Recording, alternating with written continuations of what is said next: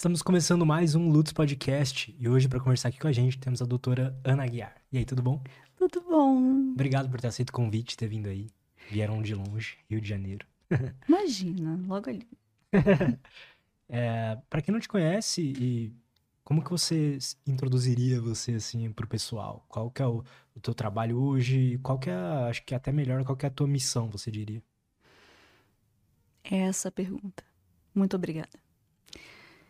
Bom, primeiro eu preciso agradecer pela oportunidade. Não é sempre que a gente tem a oportunidade de falar dessa missão, né? Muito obrigada. É, eu quero agradecer a minha sócia e minha grande amiga que está aqui comigo e está proporcionando também que eu esteja aqui.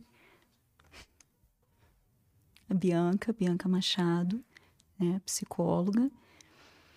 E quero agradecer a minha filha, a Liz, que também me guia para chegar até aqui. Não é fácil chegar até aqui. Bom, você falou de missão, né? É realmente uma missão. Tem 14 anos que eu trabalho com o diagnóstico de adultos no espectro, o que realmente é incomum. É, o que nós vemos é uma tentativa de trazer é, a lógica do diagnóstico infanto-juvenil para os adultos. De fato, isso não funciona, porque se trata de uma outra clínica, se trata de uma outra problemática e exige uma maestria para que se faça isso. É muita minúcia para que se chegue até aí. Foram 14 anos muito duros, muito solitários, eu diria. E quando eu comecei, é, eu era bem jovem, estava começando ali a minha carreira é, como psiquiatra, e eu somente tive uma estranheza observando pacientes que eram psicóticos, vamos dizer assim, né, nesse grande é, grupo de psicóticos. E eu percebi, é, dentre aqueles pacientes que já estavam com um quadro tão deteriorado, é, havia uma diferença naquela clínica. Né? No SUS em geral, vou dizer assim, é, que é como a gente começa a nossa carreira. E eu pensei, tem algo aí. E eu comecei a, a me propor a uma imersão. Então eu comecei a prestar atenção no quadro e muito menos no que eu ouvia dos familiares. Eu queria ver como aqueles pacientes se comportavam e ver a diferença de um esquizofrênico, por exemplo, residual, para um, um outro paciente que eu não estava entendendo a diferença. Não batia no, com o prontuário, entende? Uhum. E essa estranheza ela foi aumentando, ela foi me incomodando cada vez mais. E ela foi indo para o consultório particular. E foi aí que eu percebi que é isso. O diagnóstico no adulto, ele precisa ser diferenciado. Eu estava falando, na verdade, de um quadro de autismo que não pode ser diagnosticado da mesma forma que é diagnosticado na infância. Por quê? Porque esses pacientes, ou às vezes nem são pacientes, são indivíduos no espectro, é, passaram uma vida inteira tentando se enquadrar, eu diria, tentando caber é, eu gosto muito dessa figura que eu vou criar. Como se fosse um intestício, um tecido, tentando caber entre dois fios, certo? Não é fácil. Até porque ele não entende por que ele está ali. Ele não entende por que ele está sofrendo. Ele não entende por que ele está tendo um comportamento é, que dói, que não é natural, que faz com que ele se sinta diferente de todos. E ele passa uma vida inteira se sentindo desacoplado do mundo e sem explicação nenhuma. E isso faz com que ele desenvolva, ao longo do tempo, quadros que são, na verdade, comórbidos. E não, de fato, é o que ele tem. Ele não tem explicação para o que ele tem. Então ele procura um psiquiatra, um segundo psiquiatra. E aí é muito comum depressão recorrente, TAG, transtorno de ansiedade generalizada, para quem não, não tiver é, muito contato com esse nome, né? Toque e principalmente trauma. E aí eu falo de TEPT. E quando eu falo de TEPT, eu quero fazer um adendo. O TEPT, após os seis meses iniciais, ele pode se apresentar de múltiplas formas. Essa pessoa pode ter pesadelos, sonhos vívidos, uhum. ela pode sentir dor, ela pode só se esquivar. Depende muito de como esse espectro vai se apresentar. Demais. Será que essa pessoa tem altas habilidades?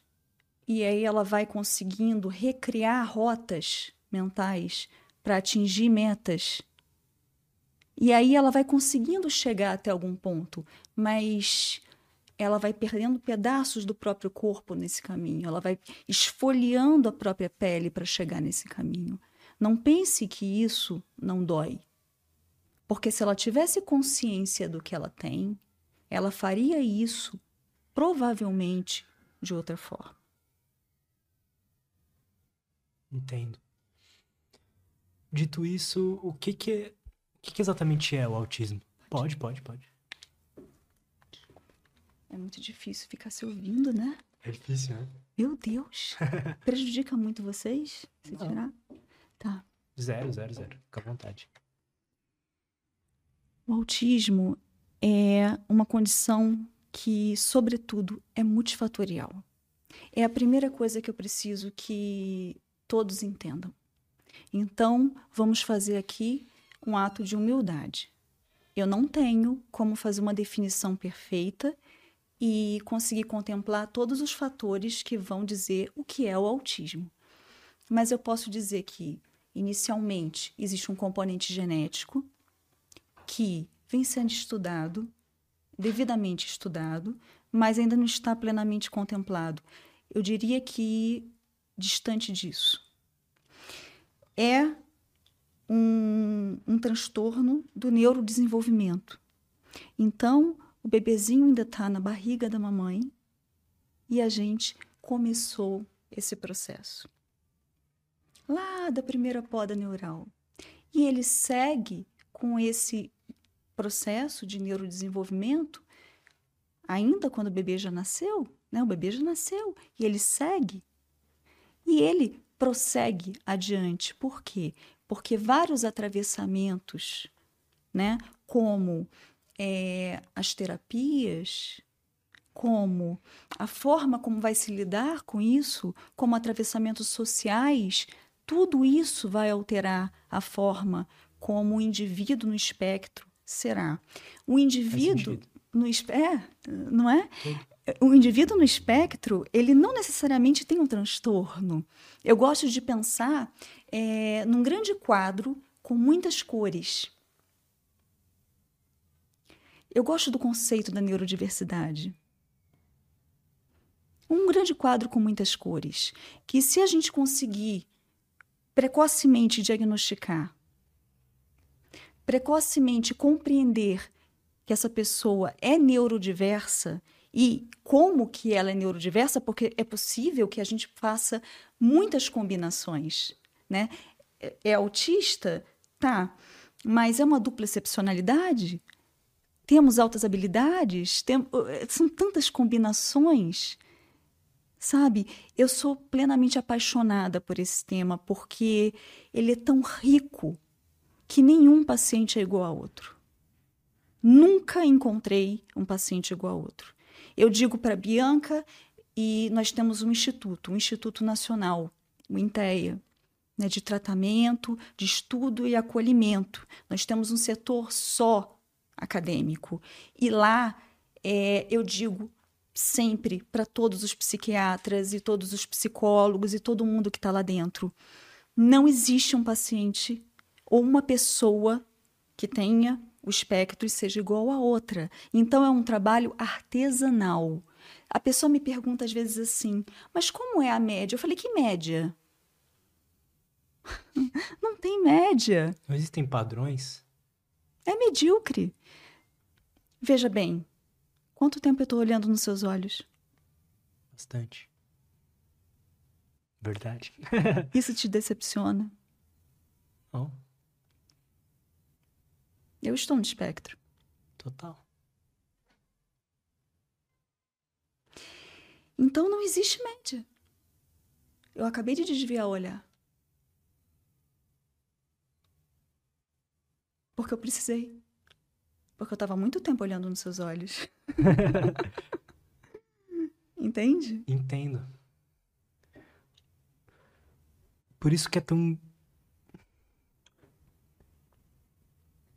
Isso dificulta muito o trabalho de, de diagnóstico, de, de ajuda mesmo, o trabalho de vocês. O, o, quanto, o quanto o, fa, o fator de não existir um, um padrão, uma. Sabe, um, um, umas regrinhas ali no DSM que fazem sentido para todo mundo. O quanto isso dificulta vocês, sabe? É. O que que acontece?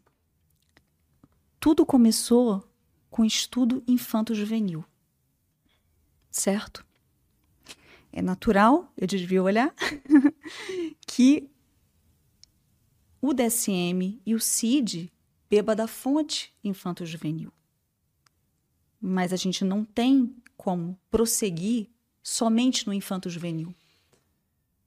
Se a gente segue utilizando essa forma ou essa fórmula o que é mais agressivo, para diagnosticar adultos que têm 30, 40 anos, ou seja, passaram por traumas, passaram por adaptações, passaram por outras formas de viver o espectro, a gente não vai conseguir alcançar. Eu costumo dizer que quando eu começo uma palestra quando eu chego em algum local, eu gasto pelo menos 15 a 20 minutos para dizer que eu existo. Por quê? Quem acredita que eu estou no espectro?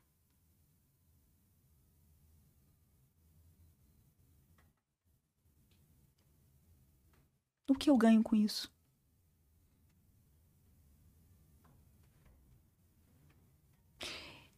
Uh, o meu diagnóstico veio com 38 ou 39 anos aproximadamente, o que significa que eu já tinha 14, 13 anos de, de carreira. Eu não preciso disso.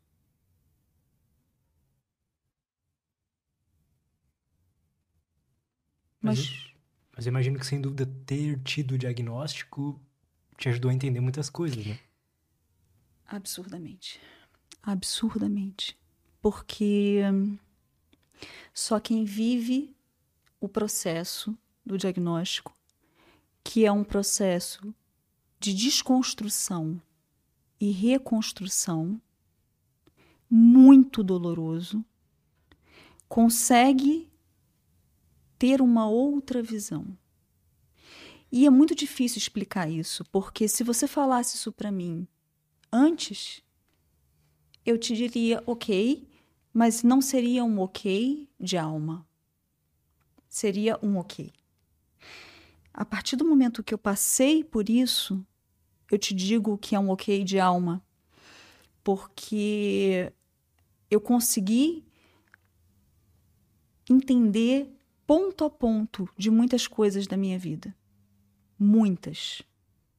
Desde de dor que não tinha uma explicação, é, comportamentos, pensamentos, né? O próprio hiperfoco, como tudo funciona, como a regulação precisa ser diferente. Por que tão rígida? Muitas coisas foram se explicando e compreenda, é uma grande responsabilidade fazer um diagnóstico na fase adulta. Imensa responsabilidade. Por que você diria? O processo do diagnóstico traz é, ao sujeito crises. Crises mesmo. Porque ele começa a entrar em contato com dores e compreender realmente com dores, às vezes físicas, eu falo de alodinia, por exemplo. a mulher, é um outro capítulo. Quando eu peço às pessoas a serem, desculpa se eu estou sendo confusa, mas quando eu peço às pessoas para serem humildes, eu realmente peço, sejam humildes. Eu digo, a mulher é um outro capítulo. Um capítulo que muito me agrada, porque ao longo da vida de uma mulher, ela muda fisiologicamente. Ela engravida, ela tem a menopausa, ela tem a menarca, e acredite, em cada uma dessas fases, o próprio espectro muda. É, aos 40, por exemplo, é um momento, 30 e pouco, 40, em que ela dá um boom na parte de capacidade cognitiva, entretanto, dá um decréscimo na parte física. E é muito comum o diagnóstico surgir aí. E muitas vezes a gente tem quadros álgicos nesse momento. Álgicos que são explicados pela neurologia, mas que não são compreendidos se surgem de forma isolada. Como a própria alodinia, se eu toco, um toque, que não é para gerador, parece uma agulhada. Uma fibromialgia muito intensa todos a própria gravidez, né, que é muito diferenciada nas mulheres no espectro, que pode ter um, um, componente de hipossensibilidade, que pode ter um componente até auditivo da mulher ouvir os movimentos do feto. Olha que coisa diferenciada. Inclusive o momento do parto, né? A gente tem, eu tive uma, uma experiência muito interessante em que a gente fez uma live é, com um, uma dada é, deputada, e isso até virou um projeto de lei é, para assistência às mulheres é, autistas pelo risco elevado na gravidez, porque essa mulher pode ter um shutdown, ela pode apagar sem perceber que está tendo um momento de muita dor e pela dor, ela pode apagar no meio do parto. E se estiver no período expulsivo, o que se faz? Essa equipe está preparada? Provavelmente não. Né? Provavelmente não. Provavelmente não. Sabe? Então, isso são coisas que precisam ser faladas. É um novo mundo, né? Para a maioria das pessoas. Eu, tenho... tô te confundindo? Não. Não, relaxa. Eu tenho a impressão, e eu que sou de fora de, desse mundo, mas eu tenho a impressão que. Me corrija se eu estiver errado, tá? Não tem problema, pode me xingar se precisar. Nunca. Que é, é difícil enxergar, para mim pelo menos, é difícil enxergar o autismo como uma doença, sabe? Me parece uma forma diferente de ver a vida talvez e que a sociedade, as pessoas não estão preparadas, não estão não foram treinadas a talvez conviver bem com isso. Eu gostei muito de você. Por quê? Porque exatamente isso. O autismo não é uma doença, né? É... Não tem cura. Então a primeira coisa que eu preciso dizer. Não tem cura, né? É. Não tem cura. É, é, uma vez que você está no espectro, você não sai do espectro, a não ser que o diagnóstico tenha sido mal feito. Por isso, eu também peço aqui é, muita ponderação ao dar um diagnóstico de autismo.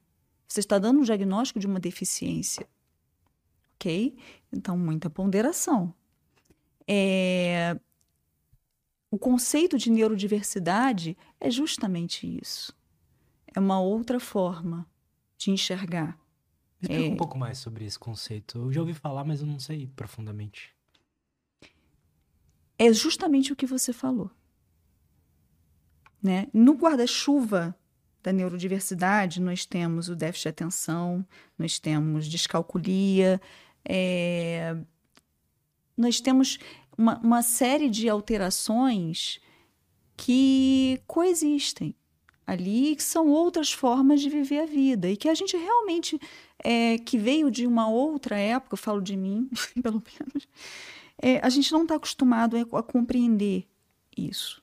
Mas o indivíduo no espectro, ele tem uma forma diferente de ver a vida. Por exemplo, quando eu te trouxe esse PIN uhum. sobre a resistência, eu gosto muito de, de usar o exemplo da, da sexualidade, né? É, se eu for fazer uma anamnese psiquiátrica clássica, a gente pergunta: você é casado? Tem filho? Isso não faz sentido. Eu não começo assim. Porque. Realmente não faz sentido. Não. Porque dentro do, do autismo existe uma fluidez muito grande na sexualidade. Então, eu costumo começar perguntando é, como essa pessoa se enxerga é, do ponto de vista sexual, de gênero, se é cis, trans. Eu não sei. Só beber uma água, peraí. Com vontade, não tem problema. É completamente fluido. Completamente. E isso é mágico. Porque quando você faz um grupo, nós temos grupos lá no instituto. Legal. E é muito legal, porque quando a gente faz um grupo, e eu já tinha essa mentalidade na faculdade, né? Quando a gente faz um grupo, a gente pode falar da sexualidade com homens, né? É, às vezes heteronormativos, e, e a gente pode propor. E se você, por exemplo, é, se encontrasse com um indivíduo trans, sabe? E isso não é uma ofensa. Porque existe uma outra forma de pensar. Apesar da rigidez autista que está lá nos critérios, uhum. entende? É, existe uma outra forma de viver dentro da comunidade. Eu diria que existe um, um, um uma outra forma de existência neurodiversa, né? E que a gente tem muito o que aprender. É... Não estou aqui dizendo que tudo são flores. Quando a gente fala da infância, é... e aí eu preciso fazer aqui uma diferenciação antes que eu seja cancelada. Quando a gente fala de nível de suporte quando a gente fala de crianças que nascem e já têm limitações muito importantes, tem DI, deficiência intelectual, dificuldade de linguagem e que os pais estão batalhando demais para conseguir é, o mínimo para os seus filhos, é, aí faz sentido os critérios, inclusive o nível de suporte. E quando a gente fala em autismo, é, grave, autismo leve. Isso faz muito mais sentido com a clínica quando a gente fala da criança. Porque essa criança, ela provavelmente vai ficar entre um quadro mais grave ou um quadro mediano, é, de acordo com o que for ofertado para ela, porque ela já te mostrou ali de cara uhum. como que ela nasceu e as limitações que ela tem. Quando eu falo de um adulto, pense comigo. Eu tenho um adulto que está em nível 1. Tudo bem? Eu Depois falo... você pode falar um pouco sobre esses níveis? Posso. Eu ia falar agora. é, é porque é um pouco diferente para gente. Embora esteja é, descrito no, no, no DSM-TR, né? É, nível 1, nível 2, nível 3, e isso esteja correlacionado diretamente à clínica, quando nós trabalhamos com adultos, não é por aí. É, é como se corresse um pouco indissociado, ok? Uh, é óbvio que um paciente em nível 2 de suporte, o que, que eu estou dizendo para você? Que ele precisa de mais ajuda profissional. Entendo. Tá? Ele talvez precise de alguém para sair com ele, porque ele não está mais conseguindo fazer isso, tá? É, ele pode precisar de terapias mais frequentes, é, ok. Mas você pode ficar muito assustado de ouvir a mente de uma pessoa no nível 1 com altas habilidades quando essa pessoa está flertando com a morte. Como assim? Essa pessoa, no nível 1, ela pode ter um quadro clínico muito grave e demandar um nível de suporte que não é de nível 2. Entendi. Entende? Ela é funcional. Ela é funcional, mas ela é, é, ela é alextímica. Ela não demonstra tanto. Ela cria ali uma separação entre o que ela mostra para você e as emoções. E ela fala com uma certa distância, sabe, sobre as emoções dela.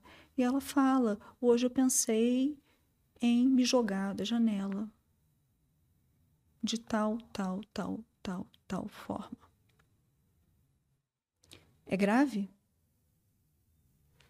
Eu diria que sim. Sim, é grave. É... Fecha depressão? Não, não fecha depressão. Não? Não. Nesse caso que eu tô falando, não, tá? é... Mas ela não vai precisar de um TO, porque ela não está tendo, por exemplo, um problema de seletividade alimentar entende? Então, às vezes, no adulto, é como se escorregasse. Por isso que muitas pessoas, quando a gente vai ver na internet, falam assim: autismo leve não existe. A gente escuta isso muito de adultos. E a gente escuta muitas mães e muitos pais revoltados. A clínica do adulto é, em absoluto, diferente. Tem uma coisa que me chama muita atenção. É, e eu falo isso, é, talvez, do meu lugar de fala, né? E da minha experiência. Na faculdade, nós aprendemos a falar. Eu fiz o FRJ. Eu fiz uma excelente faculdade, eu sou grata. É... Tem o meu mérito também, né? Mas o ensino da medicina, ele é um ensino violento, ele é um ensino que eu considero agressivo. A gente é muito jovem quando entra. E ele te ensina a falar, mal te ensina a ouvir.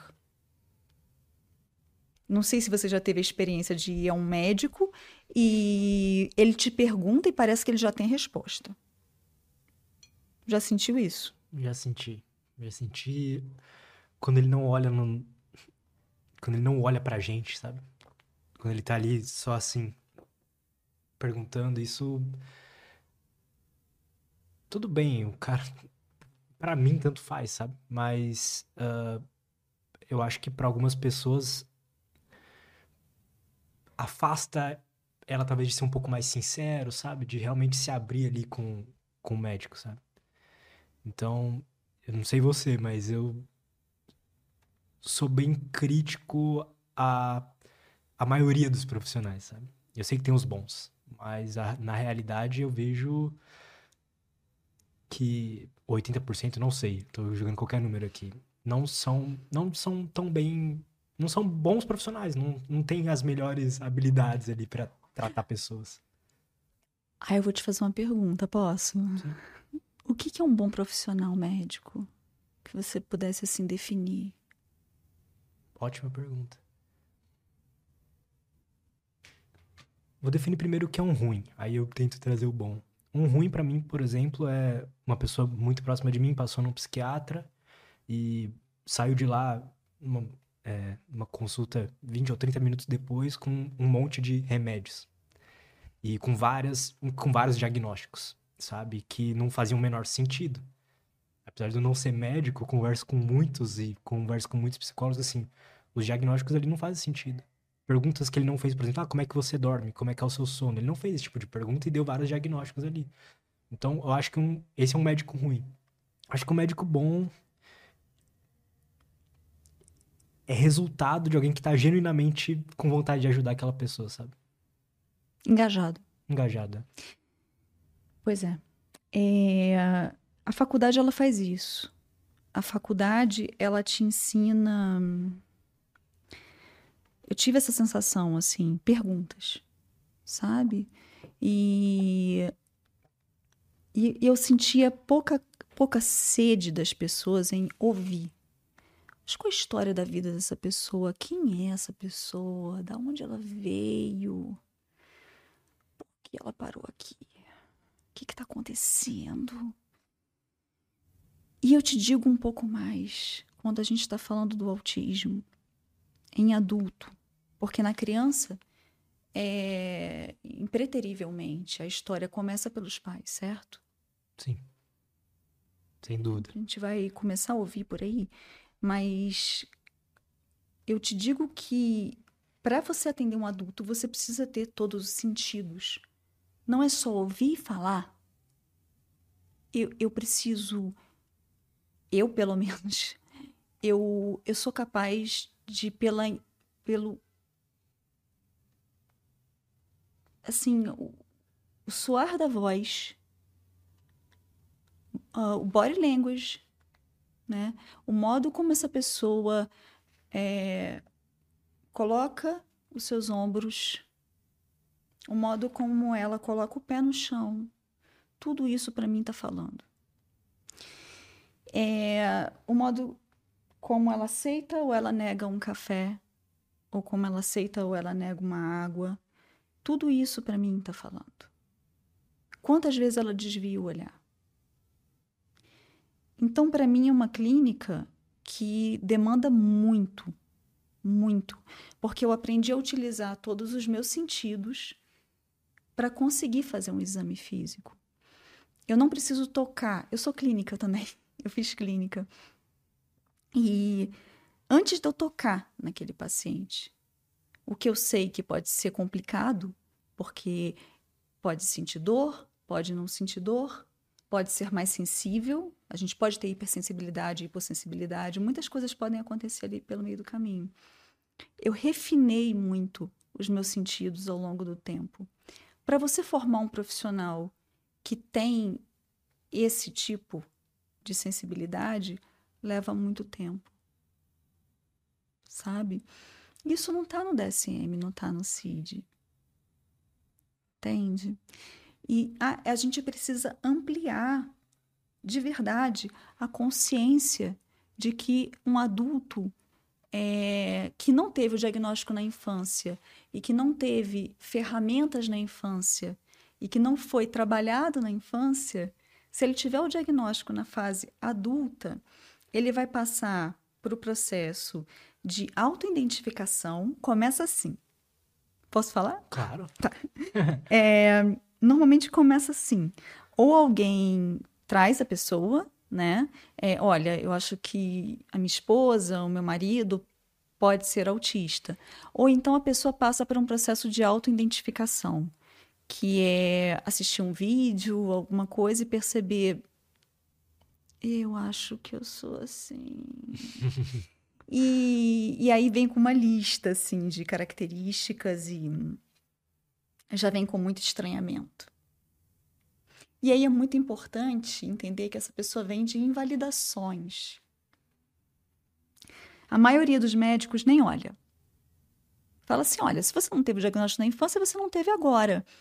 Mas tá, e se não foi um quadro desses que tá igualzinho ao DSM, que tá cabendo ali, entendeu? Por exemplo, é uma pessoa que tem altas habilidades, que tem superdotação, entende? Isso chamou tanta atenção durante a infância que passou batido na década de 80. E é muito o que está acontecendo, sabe? Aí essas pessoas vão chegando. Elas vão chegando. Só que elas vão chegando tão sofridas, tão sofridas, já com tantos quadros de depressão, sabe? Assim, tão mal, que às vezes a gente tem que tratar primeiro o que é, como, é comorbidade. Sabe? Faz é, assim, é, é um incêndio, sabe? E explicar, olha, é, a gente vai devagar, tá? A gente vai devagar. Ah, mas eu tenho uma testagem neuropsicológica aqui agora para você olhar, sabe? Eu falei, calma, calma. Talvez nem seja necessária a testagem. E se vai clinicamente apoiando, olhando quem é a rede de suporte, porque a rede de suporte é vital. Imagine se eu dou um diagnóstico para essa pessoa e ela tem uma crise no momento do diagnóstico. Tá? Pode ser uma crise sensorial. Por exemplo, eu estou aqui sentada olhando para você, certo? Tem uma luz aqui apontada para mim. Uhum. Essa luz vai me causando um desgaste pouco a pouco. Pode ser um barulho também, uhum. né? É, depende da sensibilidade de cada um.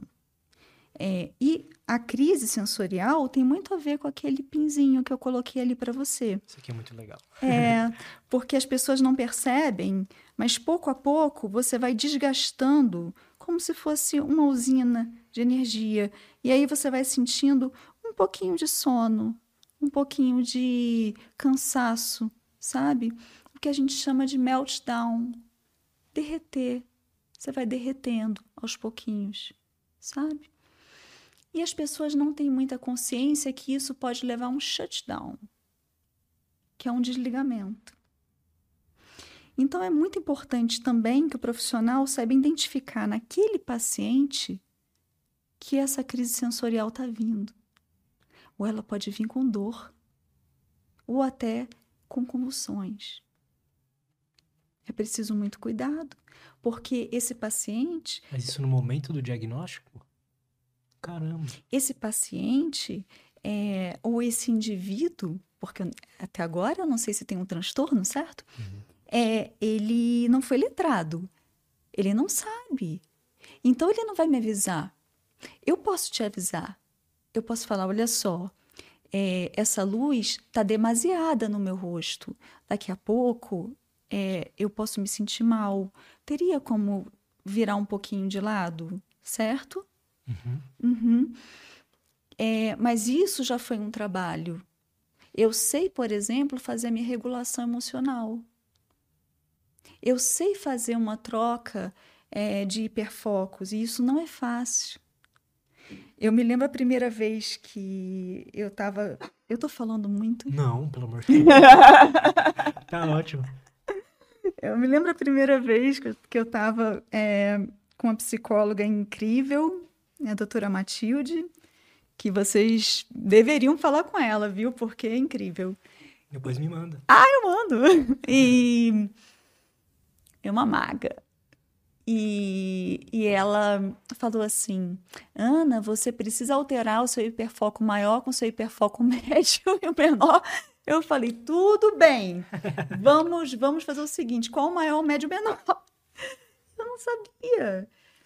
E eu falei assim, gente, isso era para ser fácil? Não tá fácil. Entende?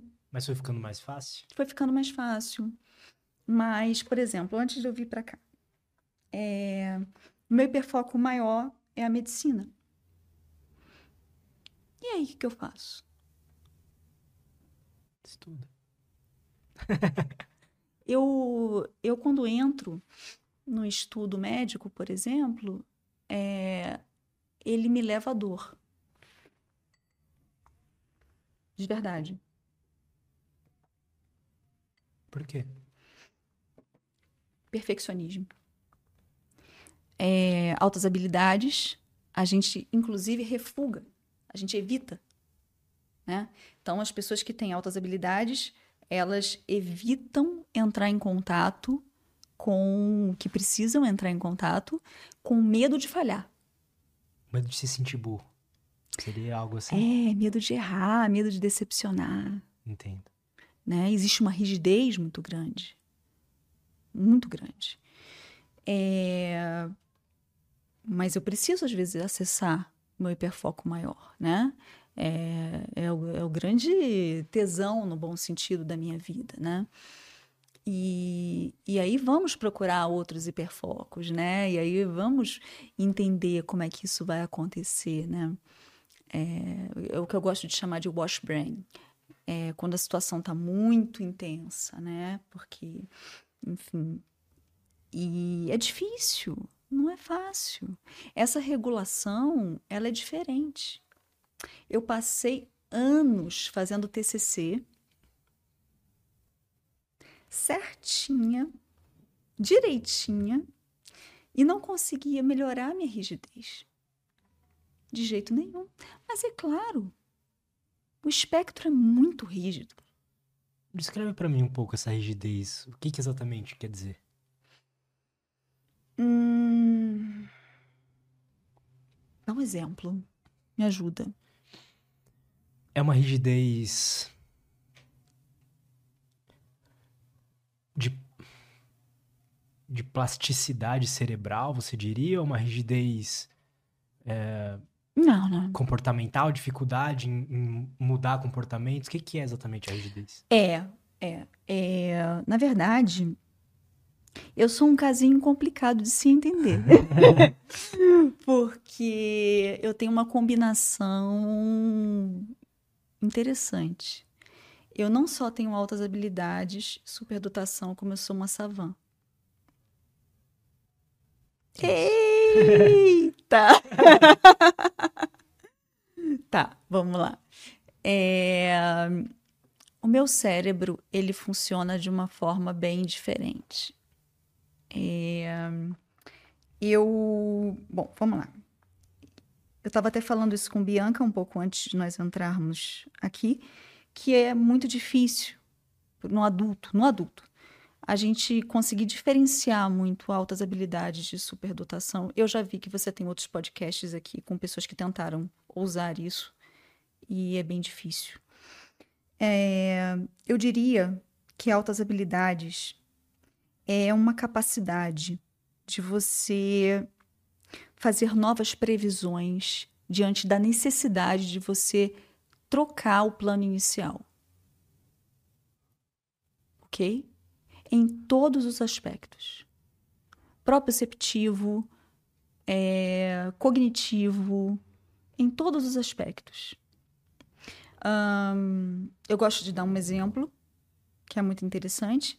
Eu fiz mais de 20 anos de balé clássico e eu tinha uma ideia quanto a piruetas eu queria dar uma pirueta perfeita. Eu não queria dar 20 piruetas, eu queria a pirueta perfeita. Então eu queria o ângulo perfeito. Então eu ficava dando a pirueta para que fosse perfeita até meu pé sangrar. Então acabei de te dar um exemplo de rigidez. Entendo. É, eu poderia ter parado antes, porque não tem nenhum ganho no pé sangrar, certo? Uhum. A partir dali eu fiz uma lesão mas é, eu consegui esse ângulo.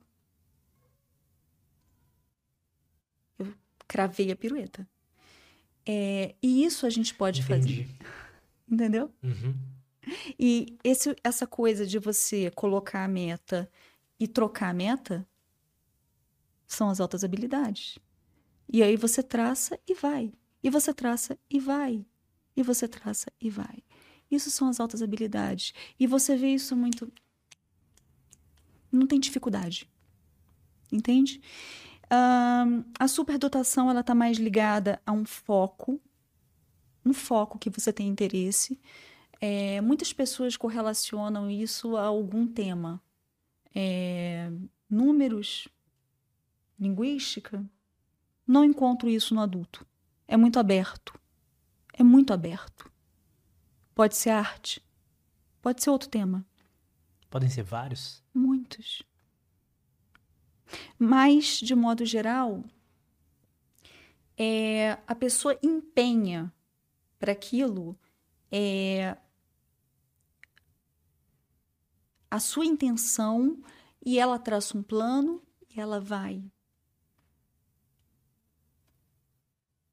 E ela vai. Natural.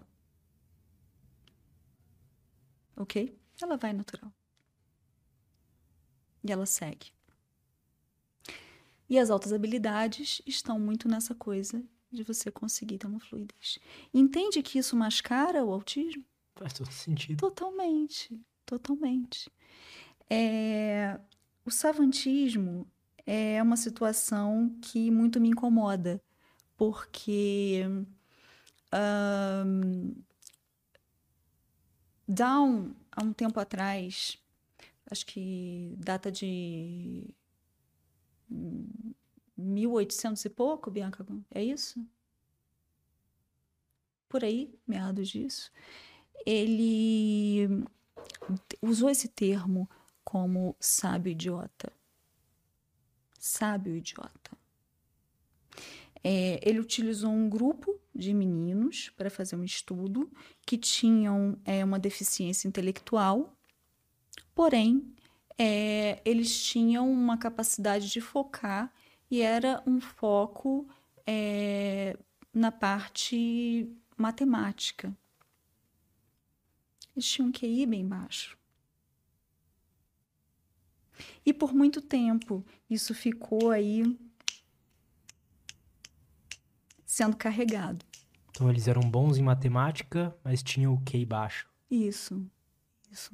Ou tinham uma memória fotográfica, né? Conseguiam pá, conseguiam gravar algumas coisas, conseguiam é, ver algumas coisas e, e decorar, e, e, isso foi considerado por muito tempo um sábio idiota. Nunca ouvi falar disso. Nunca? Nunca. Interessante. Nossa, que bom, porque eu vou te ensinar outro conceito. Boa. Ensinar não, eu vou te eu vou te trazer um outro apresentar. conceito, apresentar, né? Que eu não sou ninguém para ensinar disso que eu acho que Savan é uma coisa que a gente vai ter que rever e muito, e muito, e muito, e muito, e muito. Porque é muito difícil.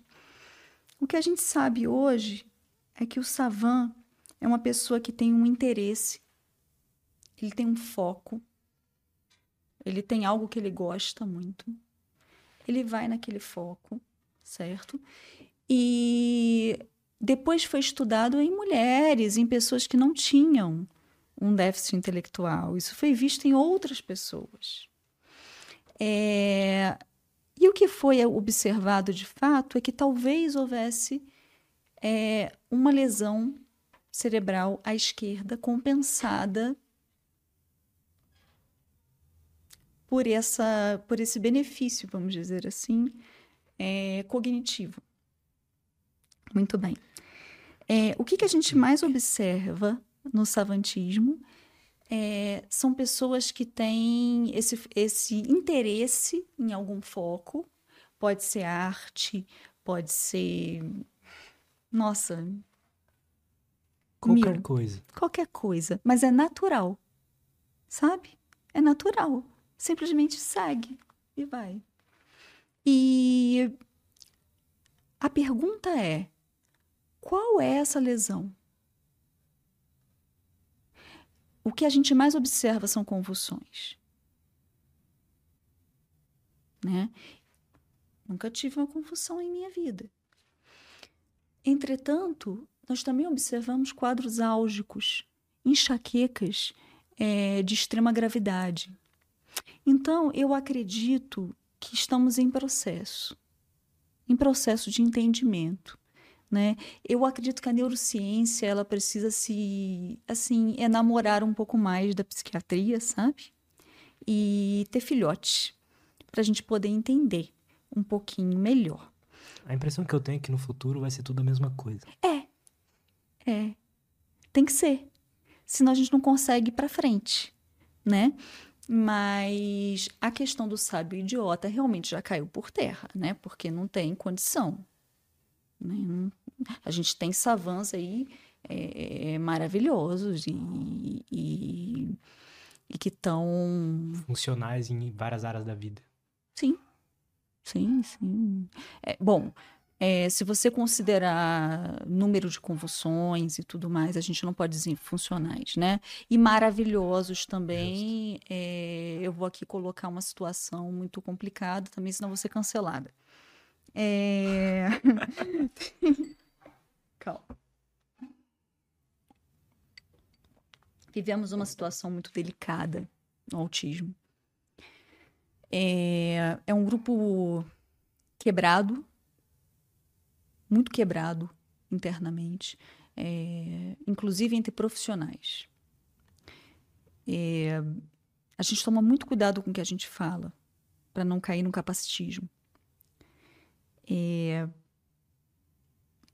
e aí você me pergunta o que é capacitismo, e eu vou ser muito honesta com você.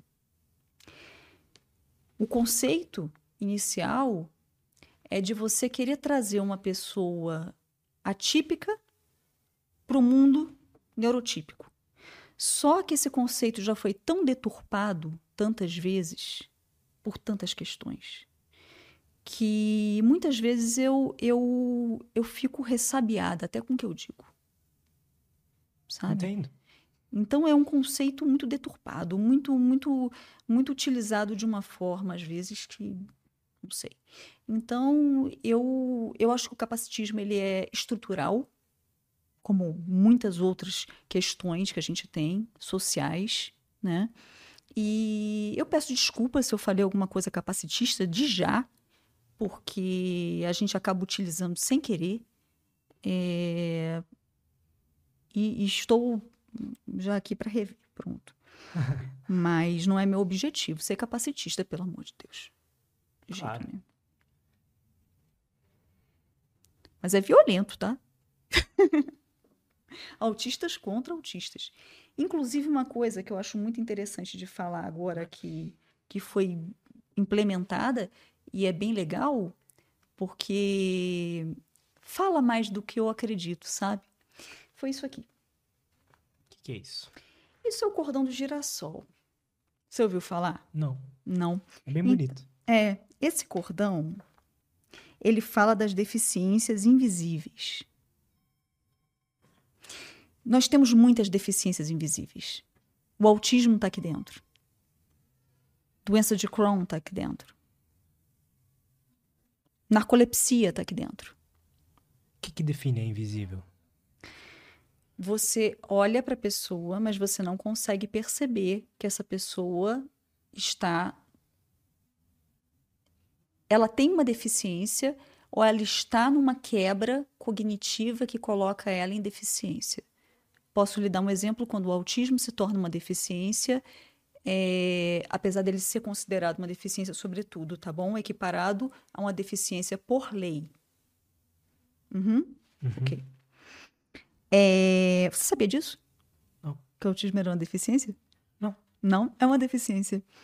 Uhum. É, o que acontece? Eu tô aqui conversando com você. Tudo bem? Tá tudo certo, tá tudo bom.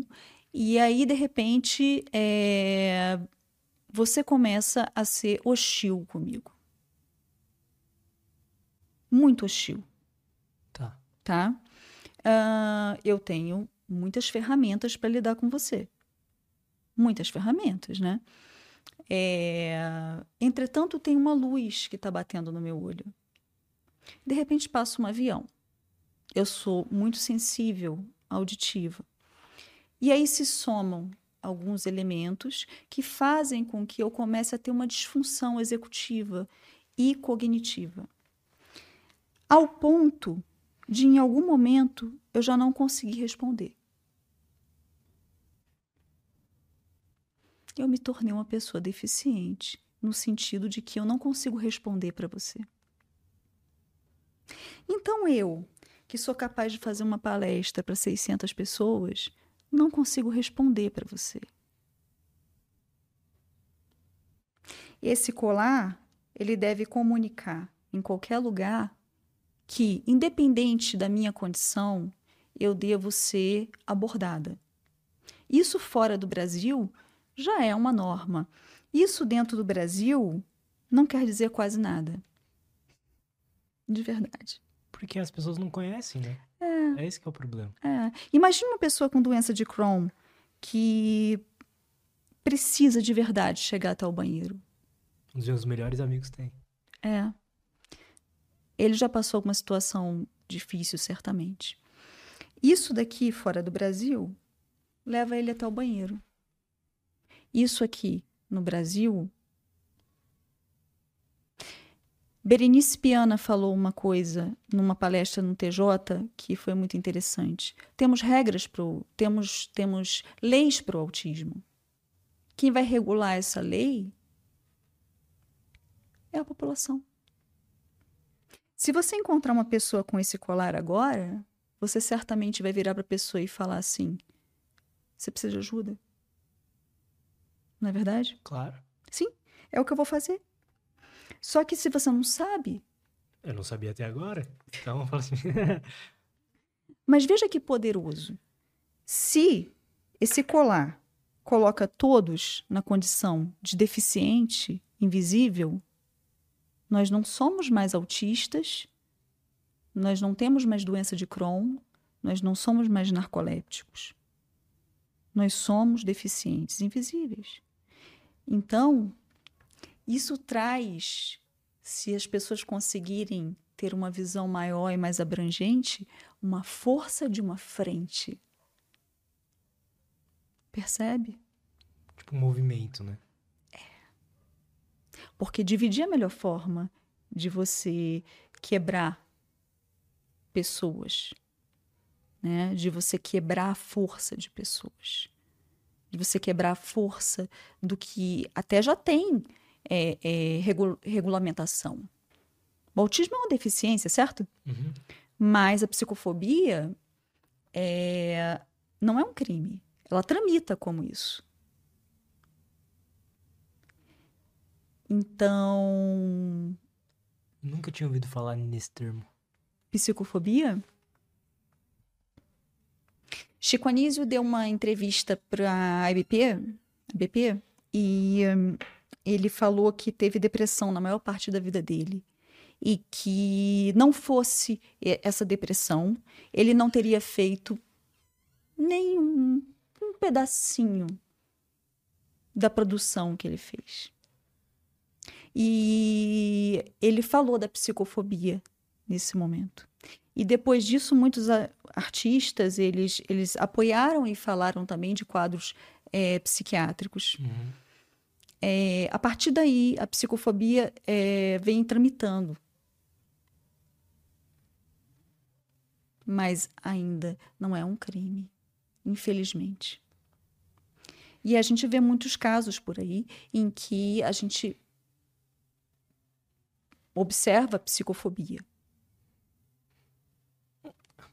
As pessoas ainda não chegaram nem no nível de levar a sério depressão e coisas assim, né? Uhum. Imagina outras coisas que são muito mais raras, por exemplo. Então... É, é, o autismo, ele, ele, ele não é mesmo raro. Ele não é mesmo raro. E não é respeitado. Como eu disse. Ele não é raro? Não. Ele não é raro. Ele não é raro. E, e a gente passa por isso, por essa dificuldade. Se as pessoas tivessem a humildade de pelo menos dizer: eu não sei fazer o diagnóstico de adulto, procure alguém que saiba.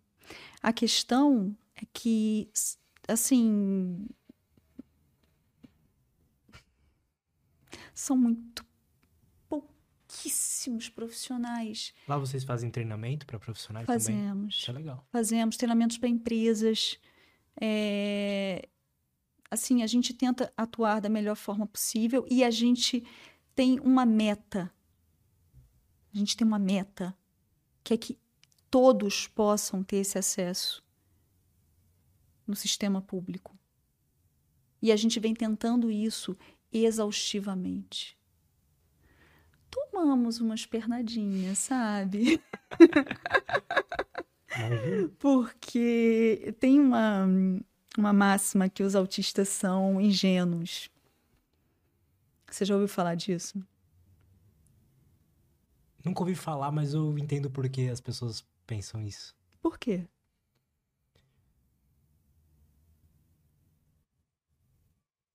Eu acho que. Assim, eu já conversei com muitos. E existe uma. Eu não sinto. É difícil explicar, eu vou falar totalmente subjetivamente, sabe? Mas eu não sinto nenhuma maldade, sabe? Então, talvez as pessoas confundam isso da pessoa ser boa, ou talvez, não sei, com ingenuidade, sabe? Sabe a rigidez? Uhum. Então, não é que o autista vai ser sempre bonzinho. Inclusive, a gente pode beber mais, tá? Claro. Tem tequila? não. Hum. Tô me soltando, gente. Olha só. É... A rigidez, ela ocorre também em relação aos valores. Então, por exemplo, eu fui criada. É... Aliás, gente, eu preciso falar meu nome inteiro, senão minha família me mata. Fale. É, é Ana Rosa Frota Guiar. Tá? que esse frota é muito importante. É... Meu pai foi uma figura muito importante na minha vida. Ele foi um retirante nordestino que conseguiu. Ele veio para cá no Ita. No Ita, do Ita, do Salgueiro, da música do Salgueiro. No balanço das ondas. é isso, ele veio no Ita, entendeu? Para salvar a família.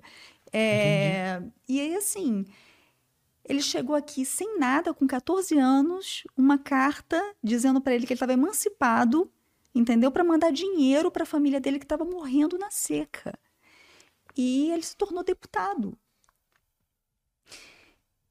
E ele é uma pessoa. Assim, ele foi uma pessoa, né? Porque ele faleceu, eu tinha 12 anos, que forjou o meu caráter. Uma pessoa extremamente rígida no caráter dele, que tinha que colocar no prato exatamente o que ia comer, sabe? Com hábitos muito duros. O que, que isso te lembra? Autismo. Sim. o que, que eu, eh, depois a gente volta nisso, você me pergunta depois. Tá bom. Tá. É, aí o que ocorre? É, essa pessoa, inclusive, ele fez a, a prisão do, a última prisão da Madame Satã. Eu não sei o que. Quem é? que babado.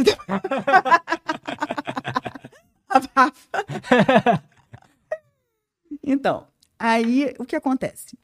Quando os valores são muito rígidos e eles são passados para um autista, ele também vai aplicar esses valores de uma forma muito rígida.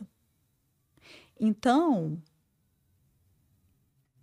ele vai ser uma pessoa que vai acreditar somente em uma coisa: que você é incapaz de fazer alguma coisa diferente do que ele acredita.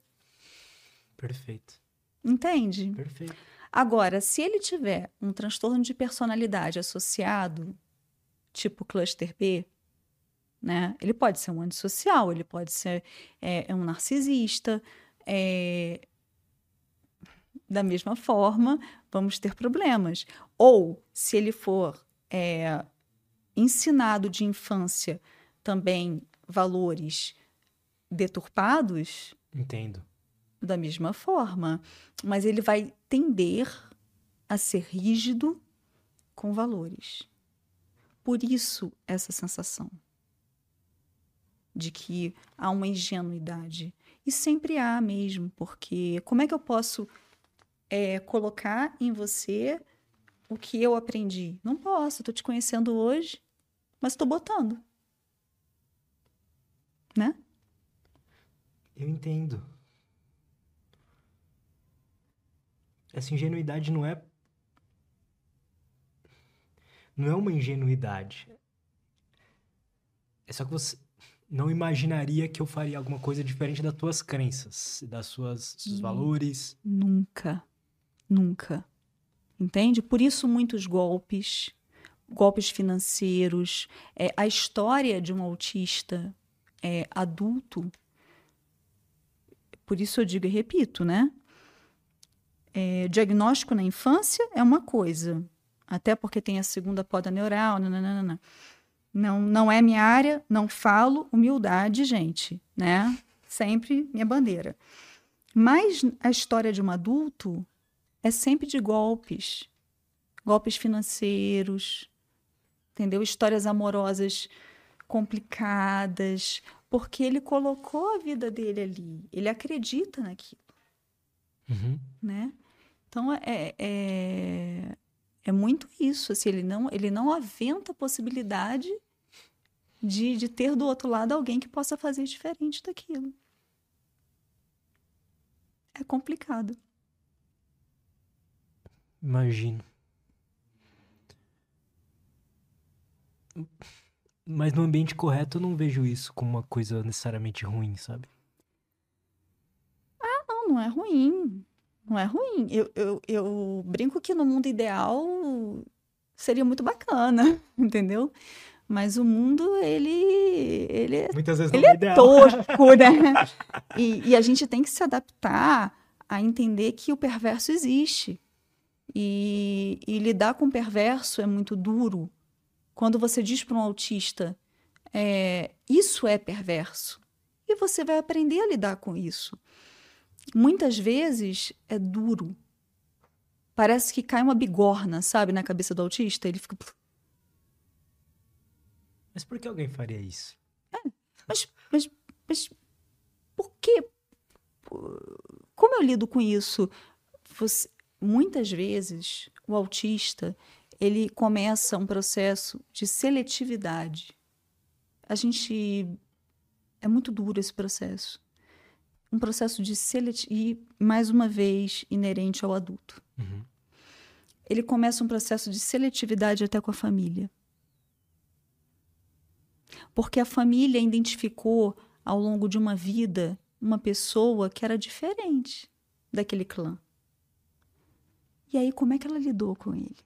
Uhum. Porque não tinha diagnóstico, não tinha explicação, né? Não tinha. Ah, vamos compreender, vamos regular, não tinha nada disso. O que, que faziam? Isolavam. Então, o que existe é uma história de invalidação de anos. Então, quando ele percebe o que está acontecendo, ele começa um processo de seletividade. Ele vai afastando aos poucos e naturalmente, talvez vai ficando um pouco mais sozinho, mais sozinho, mais sozinho. E de repente ele acha que ele está sozinho. Mas ele não está sozinho. Ele está fazendo uma seleção do que, enquanto adulto e atípico, ele quer para a vida dele. O que é um direito. Mas é um direito doloroso. Porque às vezes exclui a família inteira. E dói. E é por isso que você precisa estar com uma equipe que entenda que é isso. A dor de você excluir sua mãe, a dor de você excluir sua família, é muito difícil. É uma dor horrível. A gente está com o dia, dia dos pais agora chegando. Uhum. É, você já pensou que talvez uma- um autista ele suporte duas horas no dia dos pais? Uma festinha? Alguém vai passar pano? Não.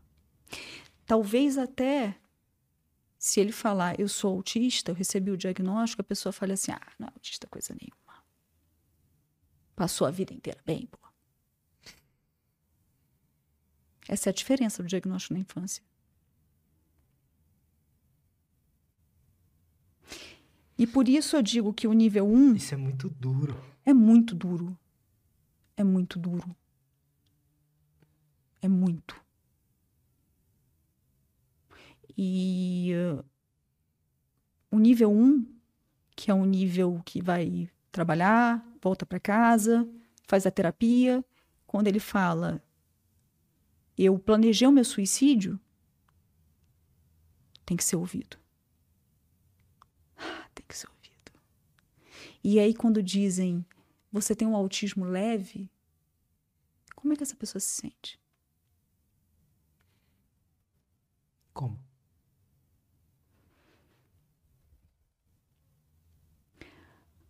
É uma invalidação sem fim. Porque a dor dela é enorme. Faz sentido? É grotesca? E, e pense, ele, ele pode chegar a nível 2, tá? Ele pode chegar a nível 2. E a dor dele não vai diminuir. Entende? A história do nível de suporte é, é uma história que precisa ser conversada ainda muito, né? Mas a minha compreensão é que é uma história na infância, é uma história na vida adulta. É uma história com as mulheres. Muito delicada.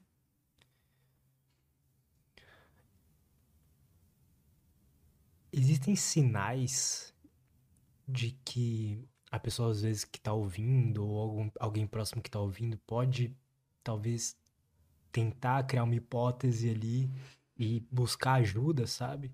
Porque é, se não existem esses padrões ou coisas assim, é.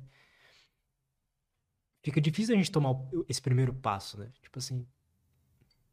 Entende o que eu quero dizer? Então, uma coisa que eu vejo, não sei se isso é com todos, pelo que você falou, provavelmente não, mas sensibilidade ah, aos estímulos, né? Auditórios, visuais e tudo mais. É uma coisa, né? A pessoa pode, talvez, olha, interessante, vou buscar ajuda.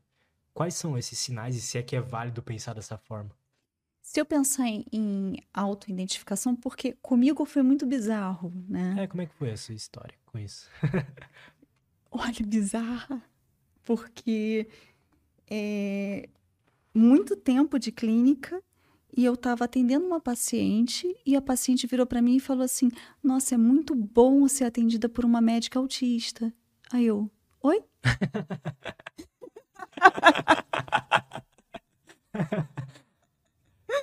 eu falei, quem? E aí ela falou: E você não sabia, né? Eu falei: Não, eu tô aqui, pô. E, aí, assim, foi um tilt mental, né? Porque foi todo um processo e tudo mais. É... Eu não tinha feito uma autoidentificação durante todo esse período, porque o meu foco era tão intenso. Depois de um tempo, eu entrei num, numa vibração de que eu precisava fazer aquilo. Sabe? Tão uhum. apaixonada e tão focada é, que eu precisei, de fato, depois encontrar com o tempo a Bianca para que isso se tornasse concreto, né? Porque eu, eu era uma máquina. Eu era uma máquina. Mas eu precisava de alguém que colocasse aquela máquina com o pé no chão, sabe? Uhum. Era um negócio assim. É, e para eu me aceitar de, de viver aquele processo foi, foi, foi difícil sabe? Quebrar, eu preciso de quebrar, me reconstruir. O que, que você precisa quebrar? É... Primeiro, é compreender que eu tinha limitações. Que coisa que eu não entendia. Isso aqui, ó, que eu te passei. Compreender que as minhas dores físicas né? Que os meus incômodos, eles tinham que ser respeitados. É, e que eu podia ser o que eu quisesse, mas de uma forma diferente. E que eu podia ser um exemplo para minha filha incrível. E eu ia ser essa mulher incrível, sabe? Que eu ia fazer o que eu quisesse mas talvez eu tivesse que mudar ao longo do tempo. Eu não poderia atender 10 pacientes. Não dava para mim. Porque uma pessoa que tem tanto sensório envolvido numa consulta, em quanto tempo você acha que eu baixo a minha energia? Não é verdade? Então eu precisei readequar a minha vida. E isso foi muito difícil, muito difícil para alguém que vem de uma educação, de uma pessoa que veio da onde? Da seca. Então, para mim, né, é o sarrafo é onde? Eu não podia imaginar, eu não quero, eu, eu, eu, eu posso, eu, na minha cabeça eu sou é, uma máquina, entendeu? Uhum. E de repente eu pensei, não, eu vou ser o orgulho da minha filha. Eu vou levar minha filha para palestras, eu vou fazer isso, mas eu vou ter que respeitar limitações. Certo? Ok. É... Você tinha dificuldade em, em enxergar esses limites antes? Que limite? não tinha, eu não tinha limite. Não tinha limite. Eu não, eu não entendia os meus limites. É, às vezes eu chegava, eu, eu já, já tinha transbordado há muito tempo, eu estava morrendo de dor, eu já estava vomitando. E eu não tinha noção que eu estava no meu limite. Era assim. Não comparando, mas é como se fosse um, bu um burnout, assim. Um... Não. Não. É... Eu não consigo nem comparar. É... Sei lá, é como se você trabalhasse. Quanto, quanto você trabalhou sem dormir? Limite. Eu nem consigo. é, imagina assim que você trabalhou três semanas sem dormir. Caramba. É tipo isso, sabe? Eu não tinha limite. Caramba. Pra minha dor, pra nada. Entendeu? É, e aí adquirir a noção de que meu funcionamento é diferente é, e de que o meu cérebro. Bom, eu não falei de inflamação.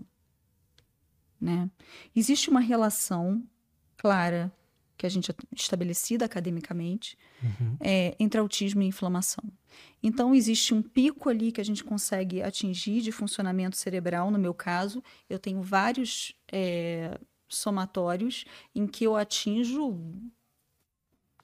Às vezes eu estou numa consulta, eu e Bianca juntas, e eu consigo fazer várias associações assim, pacientes, por exemplo, que têm muitas, muitas situações juntas, doenças autoimunes, é como se acendesse várias luzes ao mesmo tempo no meu cérebro, assim, eu sinto, sabe? E isso, isso gera uma inflamação, tá? É... Oh, acabou de acender outras luzes no meu cérebro aqui. é, isso também está ligado à genética, tá? A gente já tem é, alguns estudos com genes é, metabólicos e inflamação mas o geneticista vai falar melhor. E aí o que acontece? É, quando a gente puxa muito por isso tudo, da inflamação, isso paga um preço. Então, às vezes, eu faço uma consulta que eu sei que foi muito boa, porque eu consegui conectar diversos pontos da clínica médica. É... Veio tudo na minha cabeça, veio, veio os mediadores, está vindo tudo, tudo, tudo, tudo. Eu sei eu preciso agora baixar um pouco isso. E eu tento, às vezes eu não consigo, eu tento, às vezes eu não consigo, eu falo, bom, agora eu preciso parar. Então eu dou uma parada, eu saio, eu volto. Eu sei que tem um limite. Sabe? E se eu não conseguir, eu saio. Porque senão aquilo ali vai me cobrar um preço. E não é barato. Então, nem tudo são flores. Isso aqui não é uma história de amor. Isso é uma história de dor. Eu comecei agora a lidar com isso. Eu digo que eu sou uma vampira jovem, né? Daquelas que tem muita sede de sangue. Mas é, é difícil. É difícil regular isso. E, bom, você me perguntou da autoidentificação. É, basicamente, né? O que você pode suspeitar? Se você é um profissional e você tem um paciente, é, se você é um psicólogo, por exemplo, e você tem um paciente e você já está há um tempo com ele, você está fazendo TCC ou DBT, né? E você está percebendo que esse paciente não evolui, ele é extremamente rígido, parece um toque, talvez, História de depressão recorrente que não está respondendo, é resistente. Comece a suspeitar. Comece a perguntar um pouco da história dele. Né? Colha um pouco mais de história. Pergunte da parte sensorial. Como você mesmo falou. Isso me parece que é um grande sinal, né? É um grande sinal. Pergunte de dor. É... Talvez coisas mais subjetivas, como a pessoa sentir que ela não se encaixa. Será que é válido? Com certeza. Com certeza. Putz, eu não sou igual a todo mundo. Existe um processo que a gente não falou ainda, que acontece ainda na infância, né? É... Ainda na, na infância, as crianças, elas tentam jogar o jogo, né? Então, ou elas observam, acontece mais nos meninos, de observarem um pouco mais, é, até porque o próprio jogo social é diferenciado. Né? As brincadeiras são diferenciadas. Hoje tem mudado muito. Eu quero observar essa nova geração para ver como é que vai ser. Mas era as meninas praticam muito mascaramento. Uhum. O masculine, ele é muito cruel. Ele é muito cruel. Porque elas entram num grupo e aí elas percebem que naquele grupo elas não são aceitas. Então elas entram em outro grupo, já compreendendo que naquele grupinho ali tinha uma menina que era mais popular. Então elas trazem uma característica daquelas, daquela menininha popular. E ela soma mais uma característica. Daqui a pouco ela tem uma máscara, lá para os seus seis, sete, oito anos, que é como uma segunda pele. E quando ela atinge a idade adulta, essa máscara ela é indissociável da sua própria pele. E olha que cruel quando você tenta é, mostrar qual é a sua pele. Porque existe um momento que todos buscam a própria pele. Total. Total, né? E ao mesmo tempo, com libertador. Eu ouvi uma história que foi muito interessante. Eu não estou respondendo sua pergunta, não é verdade? Não, tá ótimo. Pode ir. Eu ouvi uma história que foi muito. Isso é normal aqui, a gente vai indo por. Vai divagando, É, né? A gente tá viajando aqui, daqui a pouco a gente tá falando do que Yoda. Não, um negócio assim. É, eu ouvi uma história que, que, que me marcou muito, porque é muito comum. História, por exemplo, sexual. Né? Muito cuidado ao tocar nesse tema, se você é terapeuta né? Ou se você, quem sou eu para falar isso? Mas é, se você estiver diante de uma pessoa atípica, isso é muito delicado. Muitas mulheres se utilizam de álcool. Muitas mulheres até tendem ao alcoolismo para conseguir fazer sexo, porque para elas talvez isso acontecesse muito mais tarde ou com uma pessoa específica, ou com um toque específico que elas não conseguem nomear. Quando a gente consegue conversar num grupo, a gente tem um grupo de mulheres, a gente vê como é complexo. Como é complexo. E quando elas têm um diagnóstico, elas param de beber. Elas buscam encontros elas buscam pessoas que estejam mais alinhadas a ela. Elas não vão se forçar. Elas não querem mais se forçar. Isso é que é o mais importante. Elas não querem se encaixar naquele molde. Gasta muita energia, né? Gasta muita energia.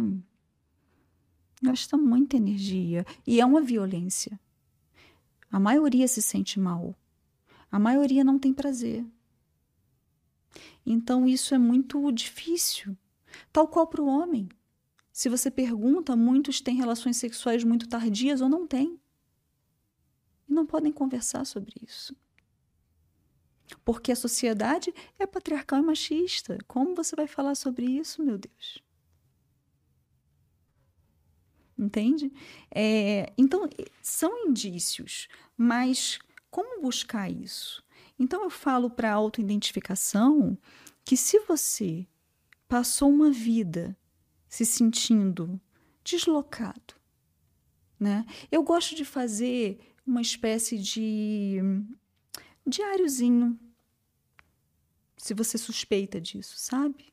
Passou uma vida sendo deslocado, com gostos que não cabiam muito ali, sabe? É, com históricos de depressão recorrente, múltiplos diagnósticos, déficit de atenção, toque, depressão recorrente, é, e nada cabia muito bem, nada explicava muito bem a sua dor, o seu sofrimento.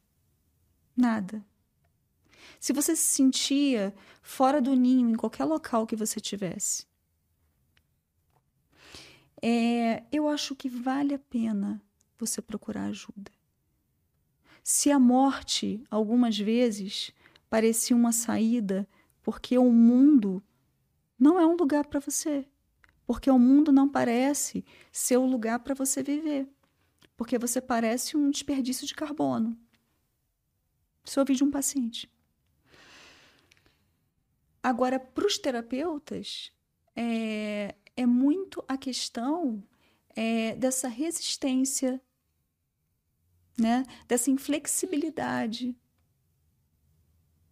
que vai aparecendo. E se acostumar que a gente vai ter o diagnóstico na fase adulta e que o diagnóstico não é o mais difícil.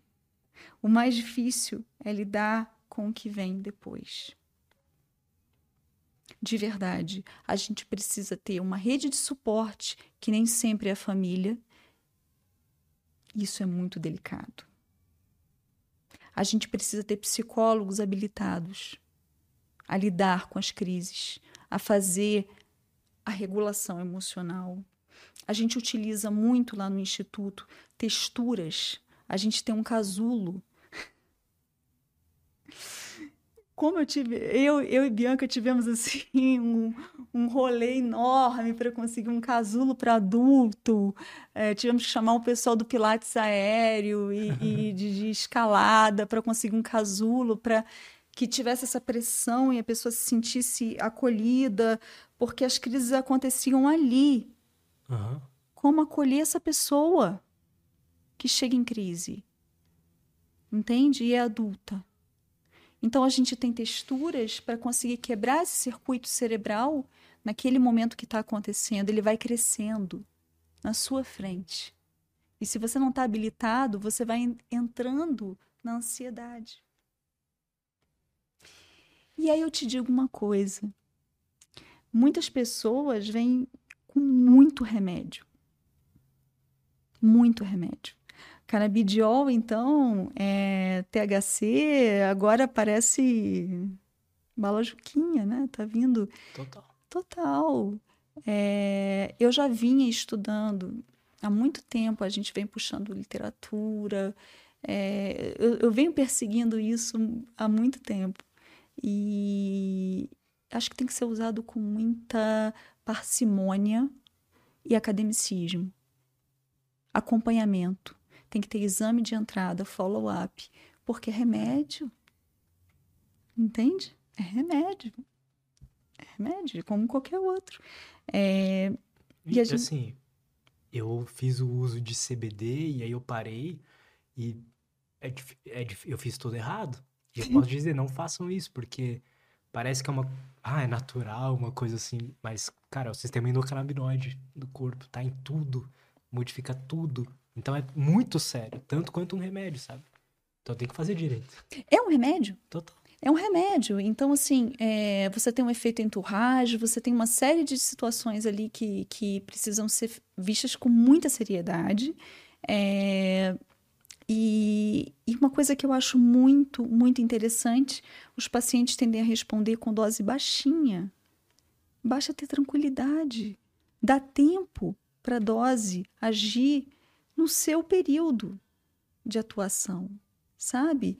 Se você é médico e você está mais ansioso do que o paciente, tá difícil a vida, né? Não tem como. né? A gente tem as medicações que são é, já preconizadas e a gente precisa entender que cada paciente tem é, uma prescrição que vai ser customizada para ele, que é específica, né? E ele vai ter que entender quais são os riscos e o benefício de cada uma dessas prescrições. Né? A gente tem esse cuidado no Instituto. É, não somos perfeitos, não podemos ser perfeitos, porque o dia que for perfeito eu desisto. Não dá. eu vou cansar. É, eu estou sempre em busca, é, não só eu, mas as pessoas que estão comigo, né? Essa pessoa que está sentada ali, a minha filha, que é incrível. É, eu sinto sempre um desejo de melhorar. Então a gente está sempre tentando melhorar, né? Então fazemos é, o máximo para tentar dar a melhor experiência. É possível? Não, são seres humanos. Sabe? Às vezes a gente falha, não tem como. Mas a gente tenta. É super novo. O Inteia, eu estava conversando esses dias, eu tinha a sensação de que já tinha, sei lá, dois anos que eu estava vivendo isso de tanto de sobrecarga, assim, sabe? Que foi isso, assim, foi. Não acredito que eu abri o instituto. E, e não, tem meses. Caramba! Tem meses que, que é, um, é um baby, sabe? E, e, e, a gente já fez tanto, e a gente já conseguiu palestrar, e a gente já conseguiu levar isso para tantos lugares, e eu tô aqui. Se eu tô aqui, é porque. Tá funcionando. É. Gente, eu tô no podcast. Super famoso. Legal. Esse, e quais os planos, assim? Vocês pensam nisso para os próximos cinco anos, dez anos? Vocês pensam tanto assim, longo prazo? Como é que é? Como é que você vê o futuro do Instituto e do. da sociedade mesmo, assim? A relação da sociedade com isso tudo que a gente conversou? Olha,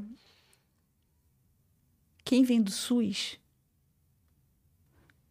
tem aquele, aquele desejo de prover, de devolver, né? Então, o nosso objetivo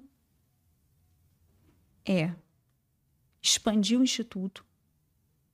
A gente ainda pensa como. É... Quem sabe até para cá, né? Não sei. Mas a gente pensa em expandir. A gente quer que seja, sobretudo, um polo acadêmico, porque a gente tem uma parte acadêmica forte lá Isso dentro. É muito legal. É, a gente está produzindo, a Isso gente é está muito produzindo legal. artigo e a gente quer tocar médicos, porque enquanto a gente não tocar médicos, infelizmente o sistema é medicalocêntrico. Eu não sei se se você tem total ciência disso, mas se esse cartão não tiver um laudo médico, de nada adianta. E só do, duas especialidades estão aptas a laudar um autista: o psiquiatra e o neurologista. Então, é, eu citei aqui. Isso é bom? Ou não? Isso é limitado, na minha opinião. Visto que é, há alguns anos atrás, quando eu comecei a fazer esse estudo, eu fui extremamente invalidada, mas psicólogos, TOs, já estavam estudando isso. Em outros países, a gente já tinha estudos assim. E aqui no Brasil, a gente ainda está pastando. Me desculpe a palavra, se eu fui muito grosseira. É, mas a gente precisa entender que tem profissionais, a gente trabalha com um sistema é, transdisciplinar. Uhum. O que significa? Você já ouviu falar? Sim. Sim. Eu posso falar só Claro. por causa do podcast? É um sistema em que não há um, um saber maior. Né? Nós formamos um saber único. É, E por que isso? Porque os psicólogos estão muito mais à frente do que os médicos. Né? Eu tô com esses 14 anos nas costas, sim, eu tô, Mas quantos médicos estão? Para adulto. Adulto adulto. Puro. Poucos. Eu diria poucos. Perdemos um, infelizmente, aqui em São Paulo. Muito triste. Não temos. Então, é, o fato de eu precisar de um médico para laudar isso daqui é limitado.